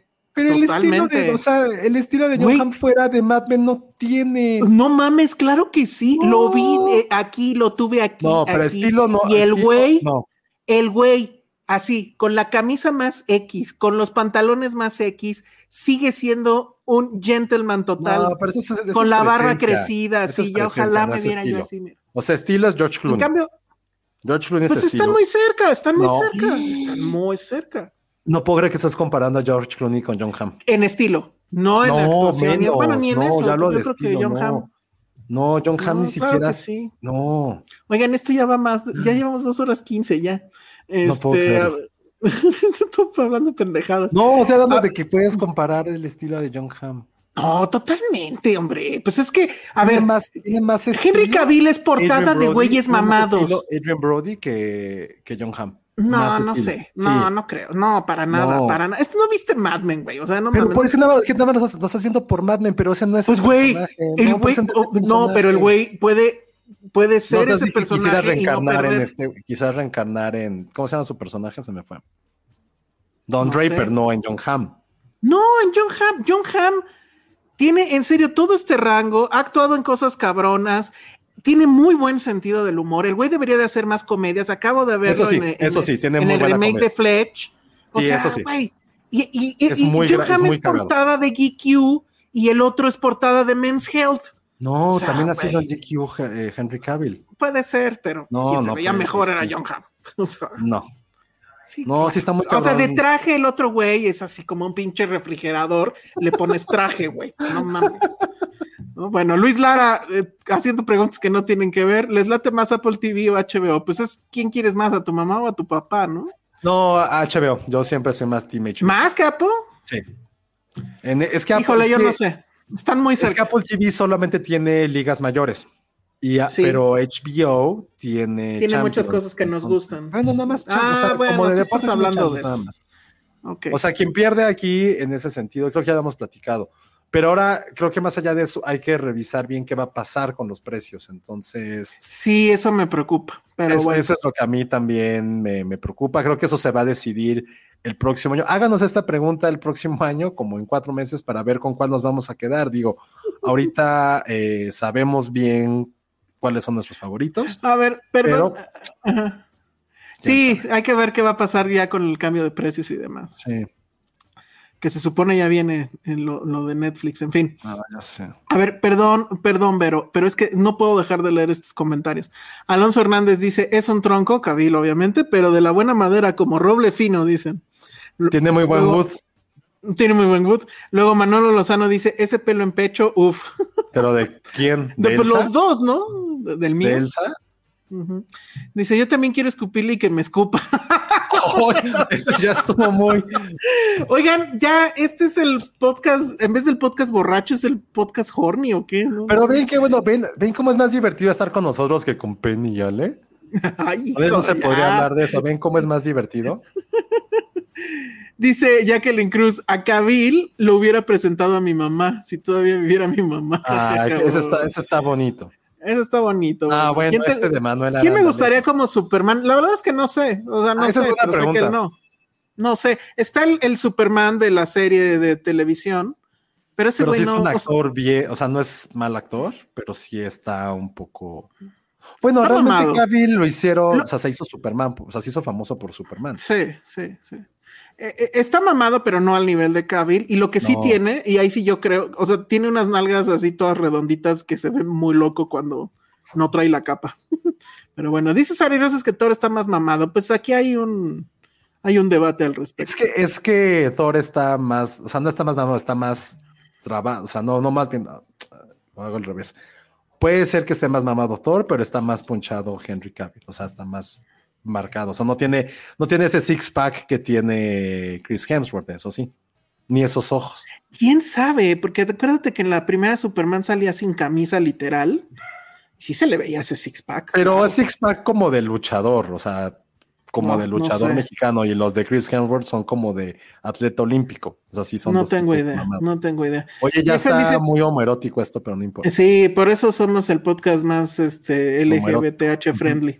Pero si el Superman es un personaje súper tonto, ese es el problema. Creen que Superman es un personaje tonto. De ahí ya empezamos todo mal. Eh, ¿Qué más? ¿Qué más? ¿Qué no, él es muy interesante. Te va a hablar de Kieslowski y de Bergman. Seguramente sí, seguramente sí. Pero de ciencia sí te va a hablar porque él es más inteligente en eso que, que Batman, por ejemplo. Bueno, yo sí creo que le hace bien y no hablo de actuar. Híjole, quisieran. Deseo que se le filtre una foto como Evans. no, sé de cuál, pero me imagino. Sí, me imagino, yo también. Este, John Hamm te hace perdonarlo como secuestrador en Unbreakable Kimmy Smith. En, en no, así Unbreakable. Ah, sí, Unbreakable. Kimmy Smith. Sí, no me acuerdo. también creo que ese fue como su último gran papel de comedia. Es que sí, el güey sí es muy buen actor de comedia, la neta. Es muy buen actor de comedia, sí. Vean esta película que la verdad es que nada más está en el festival que se llama Fletch o Fletcher. Está buenísimo. Y además hay un reencuentro ahí tipo Mad Men, muy chingón. Eh, es que John tiene that body. Sí, la verdad sí. Este, ok. Tim Hamaconda, bien. ah, esa es la otra. John Ham tiene la Hamaconda. ¿eh? Eso creo que Kabil no, no lo tiene. Pero bueno, es importante. Dice, es mi crush y todos queremos reencarnar en ser Henry Cavill o su PC. Muy bien. Oye, hay un buen de comentarios, no manches. Nadie le importó del toro, VHS, Spotify, nadie le interesó, pero no habláramos de hombres. ¿Que dónde entra Taron Egerton? Ah, es que Taron Egerton ya se puso, acuérdense la cara de Penny que puso. ya me ah, callaron. Cállate. Sí, quiero. Taron Egerton, sí, bueno, pues necesitamos Ay, ahí ay, ay. la opinión de Penny y de Ale, porque ellas fueron quienes lo Sí. descubrieron. Él sí y yo no estuvimos tan impactados, la neta. Pero, pues sí, no, yo sí fue- estaba impactado, güey. Porque no es nada más que esté mamado, sino que el güey salía en esa Sí, escena. Eso sí. Y sí dices, güey, qué pedo. En lo de la jamaconda sí se lo mata, sí, sí, yo creo que sí. Eso puede ser. Eso sí. Nunca he entendido el appearance de George Clooney. Ah, yo sí, claro. Pero ¿cómo explicarlo? Es que, por ejemplo, para, para nosotros aquí en el Filmsteria OG, en el Mensteria, Ujú. A lo mejor el que está mal soy yo. no voy a hacer mis comentarios así de que me quiebre y me deje paralítico. Pero George Clooney tiene esta, o sea, George Clooney lo que él tiene, si es esta clase, este porte, es un güey que, que neta te puede, nunca te va a aburrir, es un güey que te va a tratar como un caballero y que tiene este apil como de viejo Hollywood que la neta muy poca gente puede tener. Y que la neta, todos estos superhéroes, todos estos, los, todos estos Cabbage Ham nunca lo van a tener. Porque es algo que es como presencia, es gracia, Sí, sí. es todo sí, eso que la neta. Él es el CEO, pocos, o era po- el CEO de Hollywood. Muy O sea, pocos actores pueden, pueden tener. O sea, ¿quién se le podría acercar en este momento? No, no, no se me ocurre alguien que tenga como esta, esta hora como tan mágica de ser un caballero, de que el güey va a tener como las cosas como más finas y no te las va a andar como poniendo en tu cara, sino que es como, güey, es parte de su estilo de vida. Entonces, no, no sé quién se le pudiera acercar ahorita, o sea. Porque aparte creo que, o sea, efectivamente no es así como el prototipo de galanura o de hombre, pero es, tiene algo, pero no, no sé quién, creo que no hay nadie actualmente que pudiera estar cerca de, de lo que representa George Clooney. Y su esposa está increíble además. Ay, el comentario de Patty, ay. Que Me la mató lo que dije, me lo. Batman. Sí, de, sí, sí, sí, muy, muy chingón, pero es el peor Batman. Pues sí, ¿Era el de los pezoncitos? era el de los pezones. No, así fue el peor. Pero además el mismo, mira, está bien, pero él mismo lo reconoce y se burla de eso. Entonces es así como, güey, hay, hay plumajes que no, no se manchan en ese pantano. A ver, rápido, nada más este es el de CG Space Cowboy. Pero esa es la bronca, porque los que imaginan, los que se imaginan cosas con Cabil, no creo que el güey pase del misionero. pues arma compus, ustedes dirán. Luego, Hijo, este Cintia Salmerón. de Hugo Hernández, güey, verga. A ver, a ver, espérame, rápido el de Cintia. Darse a Henry debe ser como comer la pizza más deliciosa del mundo. Mm, ok, a ver, el de Hugo Hernández, ¿cuál? No, no, no, no, no, no, no, no lo voy a poner. No, ya lo vi. Dice Manolo Lozano que en Filmsteria siempre terminamos hornies o hungries. Uy, no. Ay, no sé si poner este de Mar Mondo. Sí, ponlo, ponlos todos. Muy bien, dice que la jamaconda me deje sin caminar el tiempo que quiera. Oh. Pero es, es que ese ya le había dicho Cintia también, que la dejara inválida y que no había pedo. Ajá. Aparte, Ya, George eh, Clooney dirige cosa- bien, dice. En cosas más serias nos dice Luis Lara. Para mí los problemas con Apple TV son sus películas originales son malísimas, which is true, y sus series no suelen mantener el nivel, which is true. Ahí sí. Ah, No lo sé. Pero a y ver. aparte, Raymond and Ray- con la nueva de White Lotus. Ah, bueno, sí, sí, sí, sí, sí. Pero sí ha hecho. Eso de que no suelen mantener el nivel, no sé si, se, si es así en general. Yo creo que sí tienen un nivel. O sea, creo que Apple es el nivel de medio para arriba. O sea, nada de Apple baja de Eso ese sí. nivel. Y sí, o sea, HBO pues saca más cosas más cabronas todo el tiempo. Por cierto, ya no comentamos Raymond and Ray. Yo sí la vi. ¿Tú no la viste? Creo que No, sí la habías ni, visto, ¿no? ni porque sale uno de mis man crushes. Sí, hablando de man crushes. No, empecé a ver comentarios y fue de, ay, changos. A mí sí me gustó, ¿eh? Digo, no es la gran película, pero bueno, la comentamos después. Este, qué chido que hoy no esté Ericito. Ay, qué mala onda. Luego, a ver qué, Luis Lara, ya. Bueno, ya, ya acabemos con esto. Oye, sí, ya, si no- ya se pasó de muchísimo, ya es bien tarde, chavos. Ah, dice, esto es, eso es cierto. Además, Kabil envió mensaje de apoyo por el susto del sismo. ya, punto ganado por Kabil. En fin. Pues en DC los escucharon, amigos, y regresará como Superman. ¿Quién sabe cuándo? Pero regresará. Eh, ¿Saben por qué el de Friends odia a Keanu Reeves? Ay, no, no sé, ni me interesa, ¿saben? Nadie de Friends nos interesa. Exacto. Y, o sea, ¿quién puede odiar a Keanu Reeves? Solo Keanu Reeves puede odiar a Keanu Reeves. ¿Será que Henry Cavill es más guapo que Brad Pitt en Mr. Black? Ah, no, ahí les va. Henry Cavill o Brad Pitt en, Fight Club. El silencio. Josué pensando. ¿No? ¿Nada? No sé. Acuérdate esa escena donde abre la puerta. Es que yo tengo más presente a Brad Pitt en Snatch. Ah, también. También. Dicen que sigue ganando Cabil. No, aquí ya creo que es su. Pero o sea, llevamos media hora nada más para demostrarle a Elsa que estaba mal. no, yo ya estoy completamente de acuerdo ya.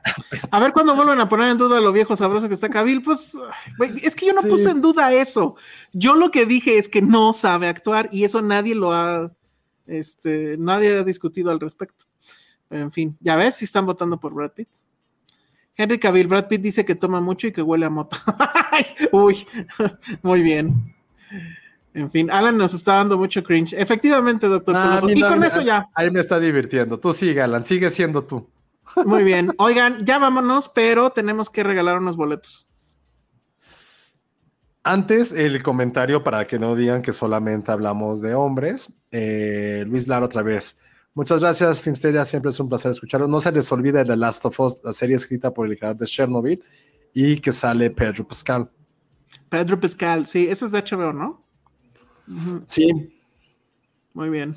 Oye, nos pone esto raro. Oigan, vean Andor, please, está muy ah, buena. Ah, sí, a ver, rápido. Yo le, lo que pasa... No, no, porque yo sí la estoy viendo. Me falta el último capítulo, entonces no digas porque sí la estoy No, no, no, no, no, no, pero es que nada más déjame decir, es que ah. es el comentario que hizo antes. Estuvo la nota, y al parecer es real, ah, que ha sido el contenido menos visto o de los menos vistos en, en Disney Plus y que nadie entiende por qué. Yo no sé si eso va a poner en peligro la segunda temporada, que por lo que entendí estaba amarradísima. Mi teoría es que a mí sí me convencieron en un inicio con el tema de, ¿sabes qué? Tienes que ver los tres episodios juntos. Sí, y después, ¿qué pasó? Eh, pues que dejé de ver lo que sigue porque justo quiero juntarlos. Ah, Entonces no sé si todos estén haciéndolo. No, Después de eso ah, no, no, no, no. No, lo que pasó, digo, o sea, no es que no me esté gustando, pero se ha habido tres capítulos que fue así de, güey, basta. Ah, sí. Mm. Tres capítulos para llegar a una escena de 15 minutos. O sea, sí, está padrísimo, que uno que estén experimentando, pero no, no, porque eran personajes que no generan. Solamente con uno generas empatía y es como, sabes lo que le va a pasar pero los demás sí están, no, no, me gusta. Eso a mí, por ejemplo, sí me costó mucho trabajo, lo voy a decir. Me costó mucho trabajo. No quería ver el nuevo, el, el anterior, ya que pasó toda su, esta parte de su heist, de su, ¿cómo decirlo? De su robo, lo que sea, que duró tres episodios, por cierto, la planeación. Te lo juro, duró tres episodios la planeación. Este, ya se volvió a poner buena. Quiero ver qué pasa ahora con nuestro amigo Andor, pero sí entiendo por qué la gente no la está viendo, la neta. La neta entiendo por qué. Es que sí fueron. Y, y, le va a ganar Tenoch a Diego, chale. Que por cierto, la, la premiere fue ahorita. Estaban transmitiéndola de Black Panther. ¿Quién va a ser el este aventurado en ver eso? Porque saben que yo no. No, yo sí. Yo sí tengo mucha curiosidad de ver qué onda con Tenoch. Jack Fan dice: ah. La culpa es de Disney Plus. ¿A quién se le ocurre estrenar la serie entre House of Dragon y Anillos del Poder? Sí. De hecho, la retrasaron. De hecho, la retrasaron por ese mismo tema, pero bueno. A ver, Alex Flores García dice, yo quiero un boleto para ir a verlos. ¿A qué hora van a salir? Vamos a estar el domingo al mediodía, ¿no? Entonces, chequen en la página de la mole para corroborar eso, pero se supone que así va a ser y vamos a regalar boletos. Sí, así antes de que antes de que José diga cómo vamos a regalarlos, siento que deberíamos de regalar unos ahorita en vivo y otros para la gente que nos escucha en Spotify. Ahora, la, no sé cómo los quiero regalar los otros. no, pero la bronca de los de Spotify es que salen hasta el, el viernes está bien. Estamos sí, el viernes todavía aguanta. Entonces, este, para la gente que nos escucha ahorita, no sé si ya tiene José una trivia o lo está pensando. No, sí, y en lo que en lo que lo piensa, nada más les voy a decir que, que sea por DM, ¿no? De, de Twitter, Sí, para no tenerlo aquí. Sí, porque si no, lo Para no tenerlo aquí y no se vale que la pongan aquí la, respuesta. No sé cuál va a ser la pregunta. Pero José ahorita nos la va a decir. van a hacer tres preguntitas. Tres a ver, venga. Mencionen un par de man crushes de Elsa y un par de man crushes míos. Creo que son, hemos dicho muchos, entonces no va a haber respuesta correcta porque ha habido muchos. Sí. Luego, la segunda, algo de. Pensé que esas eran las dos preguntas. No, algo de Penny que no. No, están súper sencillas. Algo de Penny que no está. Vamos a pensar algo de Penny. ¿En qué episodio se supo de la boda? Ah, esa está un poco complicada. No, Pero sí. está facilísimo. ¿En qué episodio Si se son supo fans, de la boda? búsquenle. Es un ya pase doble. por ahí, es, es un pase es un doble. pase doble, ok. Entonces, a ver, bueno, esa es la segunda. ¿Y la tercera? Y algo de Ale. Mm, ¿Dónde estudió Ale? ¿Se sabe? Sí, lo dijo alguna vez.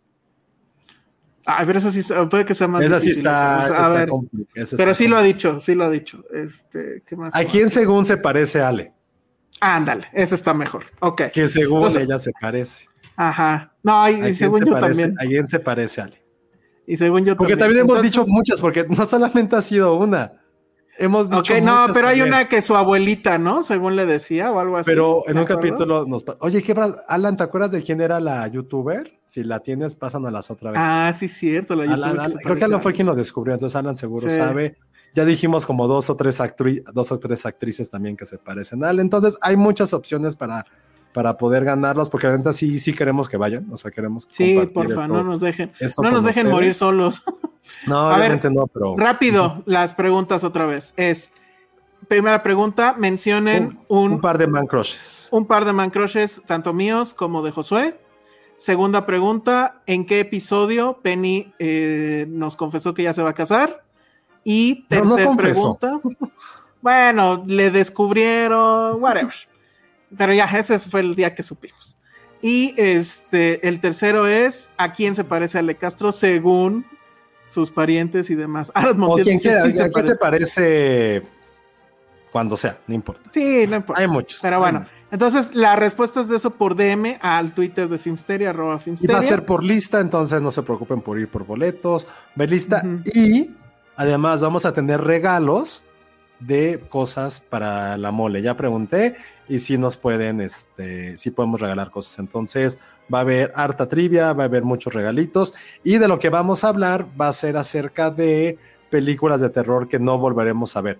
Ya sea porque están bien pinches o porque la neta sí nos dieron, nos dieron Porque mucho nos- miedo. Porque nos Entonces, mandaron a terapia. Este. La gente, te, te late entonces que dejemos. No, bueno, a ver, para la gente que nos escucha en Spotify, escuchen el final de este podcast. Ahí voy a hacer una pregunta que va a ser justo para ustedes, pero lo mismo, va a ser por Twitter, va a ser por DM y va a ser lista, entonces va a ser muy sencillo. Todo esto es, repite, repetimos, para que nos acompañen este domingo, ¿qué día es? ¿Qué, qué número de día 30, es? domingo 30. Es domingo 30 en eh, La Mole, que va a ser, bueno, ya nos corrigieron, sí es en el World Trade Center, ¿verdad?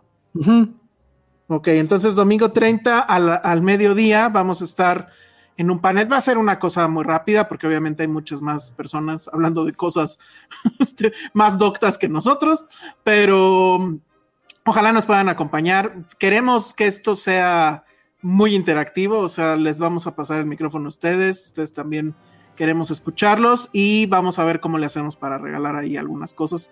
Este, a ver si nos da tiempo, si no, pues literal nos salimos y a ver cómo le hacemos.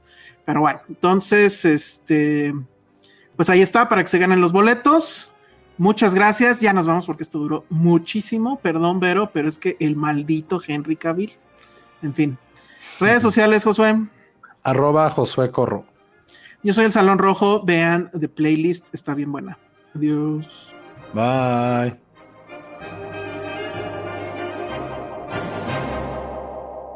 Si llegaron a este punto del podcast es porque quieren premios y sí tenemos premios, como ya dijimos en el podcast. Vamos a estar en la Mole Comic Con este fin de semana, el domingo al mediodía. Y si nos quieren acompañar, tenemos boletos. Entonces, ¿qué tienen que hacer? Bueno, mándenos por DM la respuesta a la siguiente pregunta. Va a ser solo una pregunta y está muy sencilla. Ya preguntamos sobre nosotros. Así que la pregunta ahora va a ser sobre la mole. Y lo que queremos que nos digan es cuántos años tiene la mole, cuántos años tiene que se ha realizado esta convención de cómics y de cultura pop. Bueno, pues manden por DM esa respuesta. Los primeros que lleguen se van a llevar boletos para que nos puedan acompañar este fin de semana allá en la mole y el domingo a mediodía ustedes puedan estar con nosotros en nuestra conferencia. Y también tenemos otros regalos y a lo mejor ustedes no pueden lanzarse a la mole, etcétera, pero quieren ver buenas series, quieren ver buenas películas. Tenemos claves para que puedan ustedes entrar a una de las plataformas que más nos gusta en Filmsteria, que es Apple TV Plus. Eh, entonces, si quieren ganarse eso, también va a ser por DM, también va a ser por Twitter, arroba Filmsteria. Y lo que tienen que hacer es platicarnos en qué episodio hemos hablado de alguna serie de las muchas que hemos hablado de Apple TV Plus. Entonces, repito, nos mandan por DM algún episodio y de qué serie, obviamente. Un episodio eh, del que hemos hablado de alguna serie de Apple TV Plus. Los primeros que lleguen también les vamos a mandar de regreso por ahí mismo en el DM la clave para que ustedes puedan entrar y gratis puedan ver algunas de estas series. Hay una que es súper fácil, que hemos hablado muchísimo de ella y que ha sido de nuestras favoritas. Es una de las series que nos salvó en pandemia. Entonces, bueno, pues ahí ya casi casi les di media respuesta. Entonces, bueno, pues esos son los regalos de este fin de semana. Ojalá nos puedan eh, acompañar en la mole, que vamos a estar el domingo al mediodía, porque eso de estarle hablando a una vacías va a ser muy feo.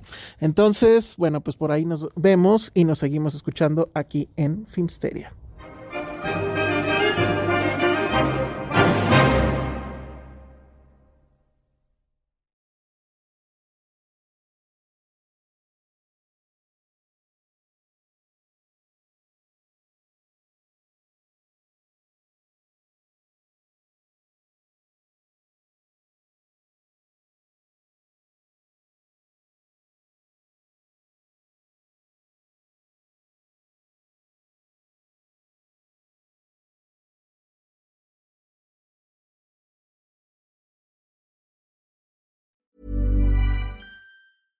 How would you like to look five years younger? In a clinical study, people that had volume added with Juvederm Voluma XC in the cheeks perceived themselves as looking five years younger at six months after treatment. Look younger, feel like you. Add volume for lift and contour in the cheeks with Juvederm Voluma XC. Reverse signs of aging by adding volume to smooth laugh lines with Juvederm Volure XC. For important safety information and to find a licensed specialist, visit juvederm.com. That's J U V E D E R M.com. Not for people with severe allergic reactions, allergies to lidocaine, or the proteins used in Juvederm. Common side effects include injection site redness, swelling, pain, tenderness, firmness, lumps, bumps, bruising, discoloration, or itching. There's a risk of unintentional injection into a blood vessel, which can cause vision abnormalities, blindness, stroke, temporary scabs, or scarring. Talk to a licensed specialist to find out if it's right for you.